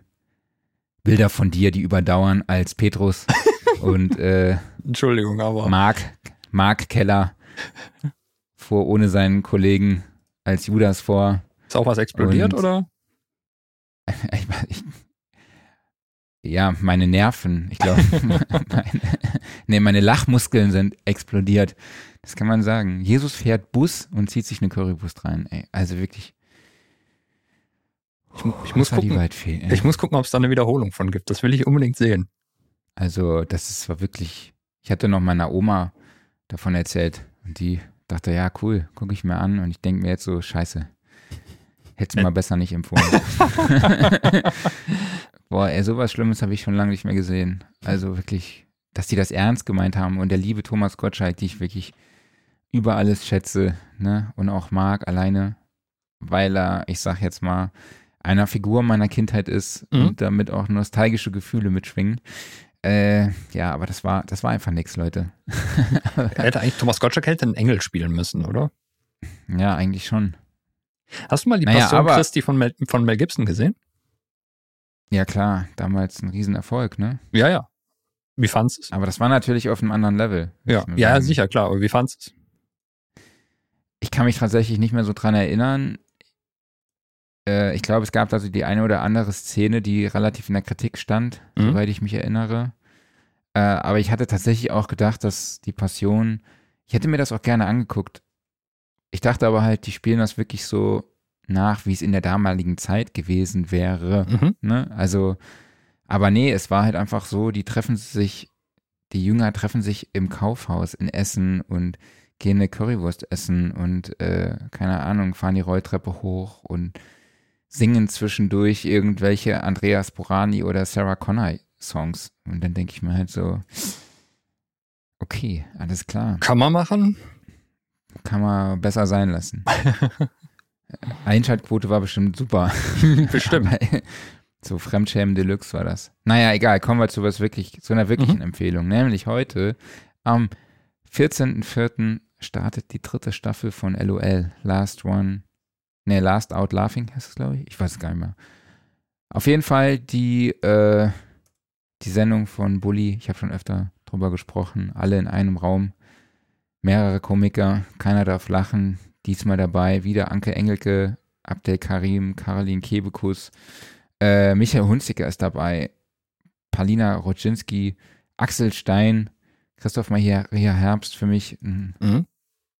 Aber das Highlight, ja, das traurige Highlight ist halt eher äh, Mirko Nonchev ist dabei. Ne? Es war, er ist kurz nach dem Drehende dieser Staffel verstorben. Er war auch schon in der zweiten Staffel dabei Mhm. ja, absolute Empfehlung. Super witzig. Und ähm, ich freue mich, das jetzt mir am Wochenende reinzuziehen. Ja, ich muss mir das dringend Das anschauen. Die ersten beiden Folgen sind jetzt online. Ähm, genau. Dann nächste Woche kommen die nächsten beiden. Und dann die Woche drauf folgen dann Episode 5 und 6. Ich habe nämlich aktuell wieder ein, ein 30-tägiges Amazon Prime Test Dings. Ähm, die kriegt man ja ab und zu mal hinterhergeschmissen und dann kann ich das jetzt endlich mal gucken. Aber Ja. ansonsten, ja, äh, wie letzte Woche sind wir immer noch bei Attack on Titan drin, mussten jetzt zwischendurch mal den Anbieter wechseln, weil äh, bei Crunchyroll gab es ja nur die Staffeln 1 bis 3 auf Deutsch und die vierte Staffel gibt es eben nur bei Wakanim auf Deutsch. Und deshalb mussten wir jetzt mal kurz äh, Crunchyroll wieder kündigen. Zum Glück nur 14-tägiges Testabo. Jetzt machen wir 14 Tage bei Wakanim, gucken uns da das Deutsche an. Wir stellen das dann wieder ab und weil, der, weil die vierte Staffel immer noch nicht zu Ende ist, das heißt, die geht dann irgendwann nächstes Jahr weiter und dann gucken wir es uns nochmal an. Und ja. Aber äh, ja, es ist immer noch episch. Jo, die Gear Corner. Die Gear Corner. So. Es gibt neue Lautsprecher von der Adam. So. Adam Audio hat eine neue Serie aus der altbekannten A-Series vorgestellt. Fünf neue Monitore. Das heißt jetzt AX oder AX. Und das sind wieder so die beliebten A4, A7, A44, A77, A8, je nachdem, was es dann ist, sind es die unterschiedlichen Größen. also es ist im Endeffekt, es ist ja das alte Konzept. Ne? Du, hast, äh, du hast einen Lautsprecher, nimmst dafür einen Buchstaben und eine Zahl. Die Zahl gibt in der Regel die Größe des Tieftöners in Zoll an. Ist zumindest meistens so. Und äh, ja, dann gibt es dann noch eben, dass es dann vielleicht mal ein Drei-Wege-Lautsprecher ist. Das ist dann zum Beispiel in dem Fall jetzt die A77. Was hat sich denn. Da ist wieder Stau. Ja, auch. Was hat sich denn Neues getan? Ähm, Im Endeffekt ist es, äh, es ist alles wieder ein bisschen äh, schöner und besser geworden, integriert. Ähm, wir hatten, das hatten wir glaube ich auch schon vorher, den, den drehbaren Waveguide da drin, je nachdem wie halt die Lautsprecher aufgestellt werden. Es gibt eine DSP-basierte Raumkorrektur und ähm, es gibt auch eine automatisierte Raumanpassung äh, via äh, SonarWorks. Und ähm, es ist auch, äh, ist die, die A-Serie immer noch die Einsteigerserie von Adam? Ich weiß es gerade gar nicht mehr. Oder gibt es mittlerweile noch eine kleinere Serie? Ja, nee, doch, die AX-Serie ist eigentlich die Einsteigerserie. Stimmt. Ah, ja, ja, Wobei, genau, wenn ich jetzt halt an den Preis, auf hm? den, genau, wenn, wenn ich jetzt auf den Preis gucke, dann weiß ich nicht mehr ganz, also es ist jetzt nicht so der klassische Einsteiger, würde ich sagen. Es ist schon der, genau. der Einsteiger für den ambitio ambitionierten Einsteiger. Richtig, also wir fangen hier an äh, mit der kleinsten Box, der äh, A4V, kostet 449 Euro pro Box. Das Stück, ähm, genau. Genau. Und äh, geht von da aus dann weiter hoch. Aber äh, ja gut, bei Adam Audio ist es halt auch schon, äh, das ist dann halt auch schon durchaus was Edles. Dann haben so. wir noch den Korg Volker FM. Die zweite Generation. Genau. Bringt Korg jetzt an den Start mit mehr Stimmen und MIDI-Out und mehr. Ich ja. bin ja ein, ein Volker-Fan. Hast du Volkers? Äh, nee, aber ich hatte die schon öfter zum Testen und fand die auch ganz spannend. Und wir haben auch damals der Schwester von meiner Frau mal einen Volker gekauft, weil die Synthesizer so geil fand. Und dann habe ich ihren Volker gekauft, weil ja, die Dinger halt klein sind, einfach zu bedienen und eigentlich dafür, dass sie so klein sind, auch echt äh, viele Funktionen mit sich bringen. Ne? Ja. Also da kannst du schon echt geile Sachen mitmachen. Ja, ich hab, hast du wahrscheinlich FM-Synthese dabei, ne? Richtig, ja. Ich, ich habe leider noch nie einen Volker gehabt. Ähm, echt? Ich, ich, ich, mich würde es mal total reizen, damit rumzuspielen. Aber ich weiß, ähm, also ich kaufe mir keinen, weil ich weiß, die sind mir zu klein und zu fummelig. Und ich glaube, sie sind halt auch einfach mehr so für diesen absoluten Frickelbereich und vor allen Dingen auch im Live-Bereich ja sehr, sehr beliebt. Und die Volker FM hat jetzt, ja, ich weiß nicht, ob es wirklich überraschend war, jedenfalls auf einmal ploppte es auf und sie war da, äh, ihre zweite mhm. Generation bekommen. Bei der FM ist es insofern gerade, glaube ich, noch relativ easy, weil es halt eine komplett digitale Volker ist. Also die meisten sind ja analog, wodurch du dann halt eh schon eine gewisse Platzbegrenzung hast. Du hast ja diese sehr kompakten Gehäuse und da kannst du ja nicht einfach unendlich Schaltkreise reinpacken. Bei einem digitalen Teil da ist es vermutlich einigermaßen entspannt. Und ich kann mir gut vorstellen, dass sie hier auch sehr viel aus dem OP6 übernommen vielleicht oder auch gelernt haben. Der OP6, also ja auch äh, FM-Synthesizer von Korg, der, ich glaube, kam er letztes Jahr raus? Ich meine ja. Und ähm, der, der basiert ja auf einem Raspberry Pi, also auch alles sehr, sehr kompakt gebaut. Und vielleicht haben sie davon was übernommen, weiß ich nicht. Ist jetzt rein hypothetisch. Ansonsten äh, eine Menge neue Features drin. Unter anderem halt auch doppelte Stimmzahl, da sieht man dann schon mal ganz einfach, ein bisschen mehr Rechenleistung reingepackt und schon geht das. Mehr Speicher, neuer Reverb, vor allen Dingen sehr, sehr interessanten MIDI-Ausgang haben sie reingepackt, um halt den Sequencer, der da drin ist, dann auch wirklich zum Sequenzieren und zum Steuern von anderen Geräten zu benutzen.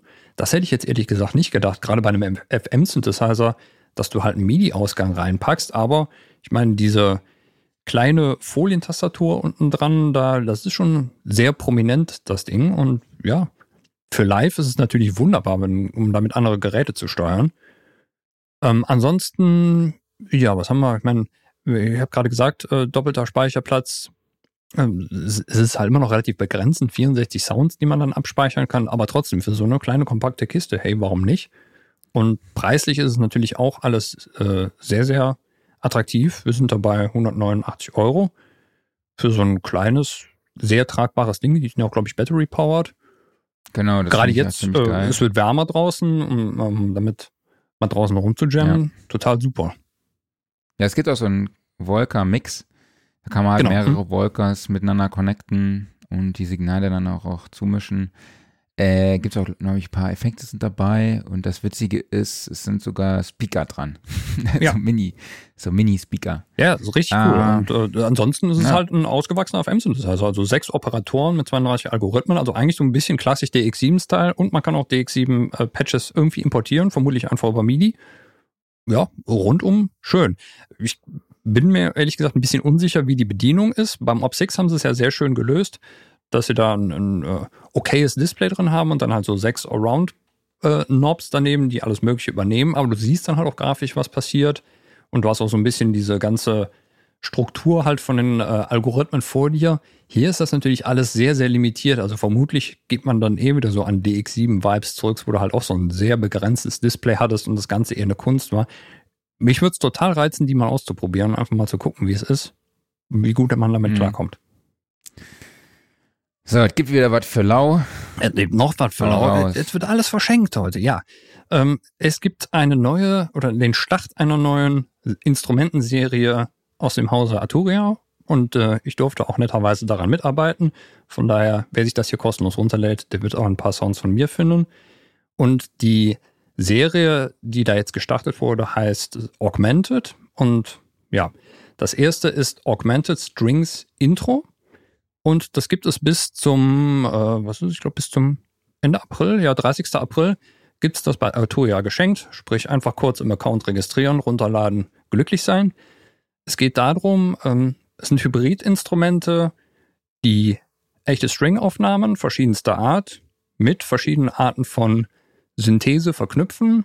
Also Arturia hat ja, ja eine sehr, sehr mächtige Engine mit äh, Pigments, die halt ähm, Wavetable-Synthese kann, virtuell analog, ähm, was haben wir noch da drin, Granularsynthese und so weiter und so fort. Das halt gemischt mit dem Playback von echten String-Aufnahmen, macht sehr, sehr spannende Sounds und es gibt dann halt so einige Makroparameter, die verschiedenste Sachen verändern. Es gibt so einen großen Morph-Knob, der halt thematisch immer dafür ist, um den Sound charakterlich von einem in ein komplettes anderes Ding rüber zu morphen.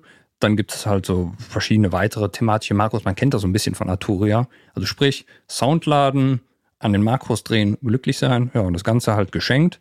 Ich glaube, 50 Sounds sind hier in der Intro-Version mit drin. Und ja, wie gesagt, Start einer Serie. Da kommt in Zukunft noch mehr. Jo, dann haben wir es doch. Da sind wir am Schluss. Ja. Dann würde ich sagen, folgt uns dort, wo ihr uns sowieso schon folgt, also auf YouTube, Facebook, Spotify, Apple Podcast, Instagram, dort heißen wir jetzt Studiosofa Underline Podcast. Äh, setzt auch überall die Glocke oder eine Erinnerung, damit ihr auch immer schön Bescheid wisst, wenn wir donnerstags zur selben Zeit immer wieder eine neue Folge hochladen und veröffentlichen. Immer wieder donnerstags. Ähm, immer wieder donnerstags. Das wäre, kann man so einen Jingle draus machen. Immer wieder donnerstags. Jawohl. Ähm, ansonsten würde ich sagen, kauft euch ein Ticket für die Studioszene. Meldet euch für die Online-Masterclass zum Thema Vocal Producing am 29.04. mit Philipp Stefan an. Kauft euch oder bucht ein Ticket bei der Studio Live Sessions mit Kiko Maasbau und Henning Verlage und verbringt fünf Tage mit den beiden Produzenten und erlebt im Studio live und in Farbe, wie sie aus einer Demo einen komplett major-fähigen Song produzieren. Ansonsten kauft das Heft von Sound Recording, schließt ein Abo ab, meldet euch für den Tonstudio Guide an oder für unseren Newsletter, damit ihr wieder immer Bescheid wisst, wenn wir mal wieder was verkaufen. Ähm, und ja, Klaus, hast du nur was? Übt Mario Kart. mal gucken, welchen genau. Teil überhaupt. also es müsste ja eigentlich schon Super Nintendo sein, aber wir schauen mal. Mal gucken, was wir da machen. Ich muss mir das gerade notieren, ey. Das ist mega geil eigentlich. äh, mal, Gewinne gegen Klaus Mario Kart. Oh, scheiße, da habe ich mir was eingebrockt. Und gewinne ein Abo oder sowas. Ja. Mal gucken, ähm, was wir ähm. machen. Nee, ansonsten, ja, wie immer, vielen, vielen Dank an euch alle dabei, dass ihr da jetzt dabei wart. Vielen Dank an dich, Marc. Vielen Dank natürlich auch an Kiko dafür, dass er dabei war und ja, jetzt das wunderbare Schweizer Wetter genießen kann. Und ansonsten würde ich sagen, wie immer erheben wir uns hier von unserem wunderschönen Studiosofa, von dem wir immer noch nicht wissen, wie es denn aussieht, aber ja, wir bleiben bei der Ledercouch. Denn Studiosofa wird euch präsentiert vom Music Store in Köln, dem Paradies für Musiker. Und wir sehen uns nächste Woche wieder. Bis dahin, macht's gut und tschüss. Genau, helft, wo ihr könnt, bleibt gesund und bis nächste Woche. Ciao.